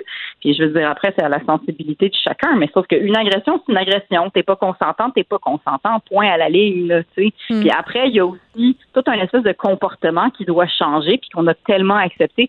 La phrase du témoignage de cette présumée victime, ce qui m'a le plus glacé le sang, c'est qu'elle a dit, pour m'en sortir, je vais le laisser faire. Puis ça, c'est Ah, un ben oui. que tellement de femmes vivent, là, et ça m'a glacé le sang. Mais tu- ouais, tu sais quoi, à un moment donné, euh, bon, Éric Duhem avait fait un commentaire euh, très maladroit sur le viol euh, en disant euh, si tu laisses ton les portes de ton char débarrées, viens pas te plaindre que tu te fais voler ton char. Puis j'avais été à l'émission Deux hommes en or pour commenter cette histoire-là. Puis à un moment donné dans l'entrevue, j'avais dit la chose suivante. J'avais dit c'est on- il y a personne, il y a aucune fille que je connais qui a jamais couché avec un gars parce que c'était moins compliqué que de pas coucher avec. Et Mhm. je m'en rappelle, ça avait tellement fait réagir. Puis, tu sais, sur ce que tu dis, sur l'inaction, le fait de rester passive, d'attendre que ça passe, euh, que ce soit dans le cas d'un viol ou dans le cas même d'une relation qui est simili-consentie, parce que justement, ça serait moins compliqué. Euh, beaucoup de femmes, c'est le refuge qu'elles trouvent, c'est le moyen qu'elles trouvent. Ouais. Puis ça aussi, il va falloir qu'on s'en parle parce que tout Ben, je ça, ça fait partie des zones, des zones grises, tu sais. Puis, et c'est vrai que dans tout ce mouvement MeToo, puis dans toute cette prise de conscience, c'est une prise de conscience chez les hommes et chez les femmes. Puis chez les femmes aussi, écoute, moi, moi, euh, je veux dire, je, je l'ai raconté. J'ai, dit- moi, j'ai vécu aussi une agression sexuelle de la part d'un pédiatre quand j'avais 14 ans. Euh, et il a fallu que je le raconte à celui qui est mon mari maintenant. Quand j'avais 25 ans, je lui ai raconté cette scène-là et il a fallu que lui me fasse prendre de conscience de à quel point c'était grave ce que j'avais vécu. Parce que je choisissais de le banaliser parce que ça me tentait pas de faire face à cette souffrance d'un médecin qui m'avait vu grandir. Nous, mes parents m'avaient amené le voir des millions de fois. Je veux dire, ça me tentait pas de faire face à ça. Ça me tentait pas de raconter à ma famille. Puis il a fallu que ça soit mon chum qui me dise, mais Léa, il faut que tu le dénonces. C'est un pédophile, ce gars-là, c'est dégueulasse. Puis ça, ça fait partie des prises de conscience, justement, des hommes et des femmes. Puis ce dont tu parles, le je vais le laisser faire, ben pour moi, tout ça, c'est dans le gros dans la grosse marmite dégoûtante qui font partie de tous ces sujets de conversation que malheureusement nous devons avoir. Et j'haïs ça, parler de ça, parce que vraiment profondément, je reviens à mon coup de pied dans les couilles, ça me fait ça. J'ai- J'aime vraiment pas ça. Mais heureusement qu'on s'en parle, parce que les hommes et les femmes étant ce qu'ils sont, et vu qu'ils veulent continuer à se côtoyer de ce que je comprends de la biologie humaine, faut s'en parler. Oui, puis j'ai bien hâte euh, que le comité transpartisan qui se penche sur les cas d'agression sexuelle puis la façon notamment dont ils sont euh, judiciarisés se penche sur la question du consentement, Léa, parce que c'est encore euh, c'est important la question du consentement euh, dans ces causes-là. Je veux pas dire le contraire. À un moment donné, les gens ont le droit à la présomption d'innocence, mais quand l'ensemble de la preuve repose sur la crédibilité de la victime, puis d'aller euh, en avant, dire ben là, t'étais-tu si consentante que ça? Tu sais, à un moment donné, là, je pense qu'il y aurait façon de mieux faire les choses. Léa Sreliski, merci beaucoup. On se retrouve la semaine prochaine. Absolument. À bientôt, Geneviève. Salut. Merci. Joignez-vous à la discussion. Appelez ou textez le 187 Cube Radio 1877 827 2346. Hello. Pierre Nantel, salut. Bonjour, Geneviève. T'as l'air découragé. Je suis d'accord. Non, non, ben, je sais mais, je- non, mais écoute, je suis interpellé par la conversation que tu viens d'avoir avec Mme Streliski. Hein. Je veux dire, j'ai beaucoup aimé ta- la, la quote La honte change le camp. Parce que c'est vrai. Puis je veux dire, quand tu, tu regardes euh, les allégations qui sont faites sur M. Roson, puis comment est-ce que euh, ça fait il, il arrive en cours actuellement, puis il, il va chercher à défendre l'indéfendable, euh, surtout un indéfendable aujourd'hui, avec les yeux d'aujourd'hui, je, je considère que effectivement, on a eu un comportement de prédateur sans même le vouloir ou sans même le savoir. Puis, euh, je, je, je- ce que je, puis, tu sais, moi, j'ai, j'ai deux filles de, de, de 28 puis 25 ans, puis je, je me demande dans quel monde on les envoie, tu sais. Ben, je peux-tu t'encourager en te disant que pour travailler avec des hommes euh, de la jeune génération, ils sont pas mal rendus ailleurs, pour la plupart? C'est assez Ben, encourageant de voir ça. ben, ben, c'est ce que je croyais, me dire franchement, Geneviève. Moi, je, je croyais ça probablement plus que maintenant, parce que tout ce qu'on a entendu cet été sur MeToo relativement à des gens qui étaient beaucoup plus jeunes, Ouais, des euh, humoristes et pas tout ça. C'était décourageant, mais j'ose croire que c'est l'infime minorité. Les, les garçons sont pas socialisés de la même façon. Je pense qu'il y a une prise de conscience. Mais évidemment, il va toujours rester euh, des agresseurs euh, puis des pommes pourries. Là. Ça, je pense qu'on pourra jamais s'en sauver. Mais Ça se peut. est-ce que ça se peut que ce soit aussi le pouvoir? C'est-à-dire que le, le, la notion que tu es en position de pouvoir, ça, par contre, ça évolue moins dans le sens que il y, a, y a 50 ans, il y a 30 ans, puis il y a 10 ans, puis maintenant, si tu as du pouvoir, ça se peut que ça, dans, dans, la, dans la zone des gens qui sont dans des positions de pouvoir, il y ait une tentation d'aller vers l'abus plus que chez la population, une population normale. Tandis que quand tu Ben, as écoute, de pouvoir, Oui, c'est tellement. euh, oui, c'est sûr, parce que dans ma tête, beaucoup d'artistes, euh, beaucoup de personnes richissimes ont bénéficié, entre guillemets, de passe-droit parce que euh, semblerait que les lois ne s'appliquent pas à eux. Combien de fois on a excusé, là, je vais faire référence euh, au cas Gabriel Masneff en France, ce grand écrivain déchu, là, qu'on Oui, excusait d'entretenir des relations avec des jeunes filles sous prétexte que c'était un, gen- un grand génie littéraire parce que, euh, puis là, je parle euh, euh, du monde littéraire parce que c'est le monde que je connais, mais je veux dire, on est tous euh, pognés dans ce mythe de l'artiste maudit qui vit en marge des lois et qu'on doit excuser sans arrêt. Je pense qu'on est en train de se sortir de ça, qu'il y a des qu'il y a des idoles qui tombent, qui tombent de haut et que ça va être de moins en moins accepté, position de pouvoir ou pas, mais on va quand même pas se cacher qu'il y a des gens qui sont en position de pouvoir qui vont continuer d'en abuser. Ça, c'est vrai aussi. Hum, ben, mais puis effectivement, ce que vous disiez, c'est que bon, c'est c'est pas le fun de parler de ça, puis ça donne mal au ventre, ça donne mal aux couilles, comme disait euh, Mme mais c'est faut passer au travers, faut vider le sujet. Puis je pense qu'il y a comme un effet d'entraînement général. C'est-à-dire que tu avais, ce qui se passait sur les réseaux sociaux cet été, il y a eu MeToo, il y a eu Weinstein, puis euh, ben, l'affaire Roson. Tout ça, tout ça, ça influence le psyché des gens qui pourraient dévaler cette pente de l'abus, puis euh, de, de, de l'agression, puis de, de, cet abus de pouvoir. Honnêtement, je pense que tout ça, ça génère une espèce de, renforcement du code moral, puis de dire, hey, c'est pas comme ça qu'on veut vivre nos relations euh, euh, hommes-femmes. C'est- Ben, euh, deux affaires pour terminer là-dessus, euh, Pierre. Un, il y a une couple d'hommes qui doivent mal dormir, mais de façon plus positive, j'ai envie de dire, euh, il y a plusieurs hommes qui ont pris des nouvelles des femmes avec qui ils ont été pour demander si euh, c'était correct à tel moment. ou- Tu sais, ça, j'ai trouvé ça beau aussi de voir ça aller. Mais bon, Master, on va se parler d'avion. C'est- comme un tout Oui, autre sujet. On sujet change de sujet. Ben, tout à fait, parce que, écoute, j'ai j'ai- j'ai sursauté un peu hier, parce que, tu sais, on, on, donné, on en perd notre latin, on- il y a tellement d'actualités, il y a tellement de dépêches que, ben, donné, on peut, on, peut en échapper. Puis moi, je te dirais que jusqu'ici, la transaction entre euh, Air Transat, qui allait se faire acheter potentiellement par Air Canada, on regarde, oui, OK, bon, euh, ils sont à vendre, Ah, ils sont à vendre, si on s'est intéressé, ben oui, c'est normal qu'Air Canada puisse s'être intéressé, et ça, ça va en soi. Mais le fait qu'on tombe en sur une situation de pleine pandémie comme ça, euh, c'est comme si on essayait de vendre des tondeuses en plein hiver dans une tempête de neige. Je veux dire, il n'y a pas grand monde qui sont intéressés. Ben, ici, clairement, Air Transat, sa valeur est à la baisse. Et puis, c'est euh, euh, Pierre-Olivier Zappa qui sortait hier cette nouvelle-là, puis qui disait, oui, mais pourquoi est-ce qu'on vend en, ce moment? Pourquoi le- la réponse à ça, c'est que les dirigeants d'Air Transat actuellement, ils ont comme pas envie de reculer dans l'avenue euh, d'exploration de l'avenue de vendre Air, Air Transat parce qu'ils ont des grosses primes à l'autre bout, à eux. Puis c'est épouvantable de penser à ça dans la mesure où, en soi, Air Transat, là, tu sais, je veux dire, je pas, c'est pas Desjardins, puis euh, c'est pas du sirop d'érable, tu sais, mais c'est quand même une compagnie québécoise. Il y, a- toujours une espèce de fierté de, de voir qu'on a des belles grandes entreprises qui réussissent bien, puis en plus qu'on prend un avion. C'est une entreprise québécoise qui nous amène ailleurs dans le monde pour découvrir. Fait que c'est une belle symbolique. Mais c'est pas dans l'intérêt des Québécois que cette compagnie-là soit avalée. C'est pas dans l'intérêt des consommateurs non plus, parce qu'on sait tous que quand il n'y a plus de concurrence, ben, ultimement, les prix vont monter. Alors, tu sais, si, si tu veux aller Non, à ça va être un monopole incroyable. Moi, c'est ce qui, euh, bien égoïstement, euh, euh, me fait peur. Mais là, quand même, Air Canada qui, bon, prend le pari de racheter ça, c'est vrai, quatre fois moins cher. François Lambert me disait hier que c'était le vrai prix. Là. Euh, Peut-être que je suis pas d'accord avec lui, mais c'est- néanmoins, euh, c'est un, c'est un long shot, comme on dit. Là. Ah, lui, euh, Fran- François Lambert disait que ça, c'est le bon prix. Oui, Euh, mais Fran- piastres d'action au lieu de 18. lui, oui, lui, c'est ce qu'il trouvait. Écoute, ben, tu sais, parce que ça, ici, en plus, on peut, on peut se demander, c'est-tu dans l'intérêt des actionnaires? Les actionnaires, là, qui Ben, ont ils vont toucher moins, en tout cas. Ça, c'est sûr. Ben, c'est clair. Je veux dire, c'est- si- s'il y a quelqu'un qui a acheté du Air Transat, je sais pas moi, il y a six mois avant la pandémie, puis qui a payé 18 pièces, il, ça va- il, va- il sera pas très content de vendre ça 5 dollars. S'il y a des gens qui ont acheté ça il y a, il y a 20 ans, c'est une autre histoire.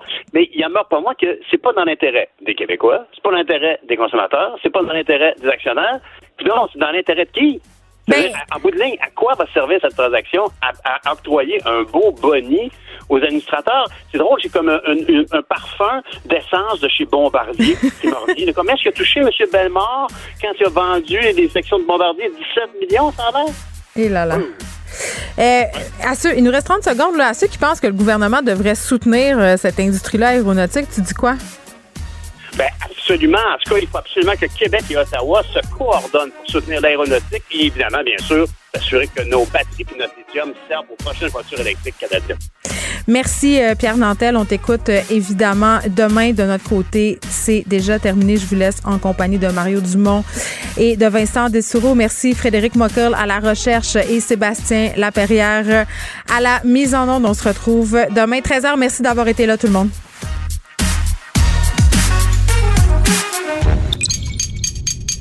Cube Radio.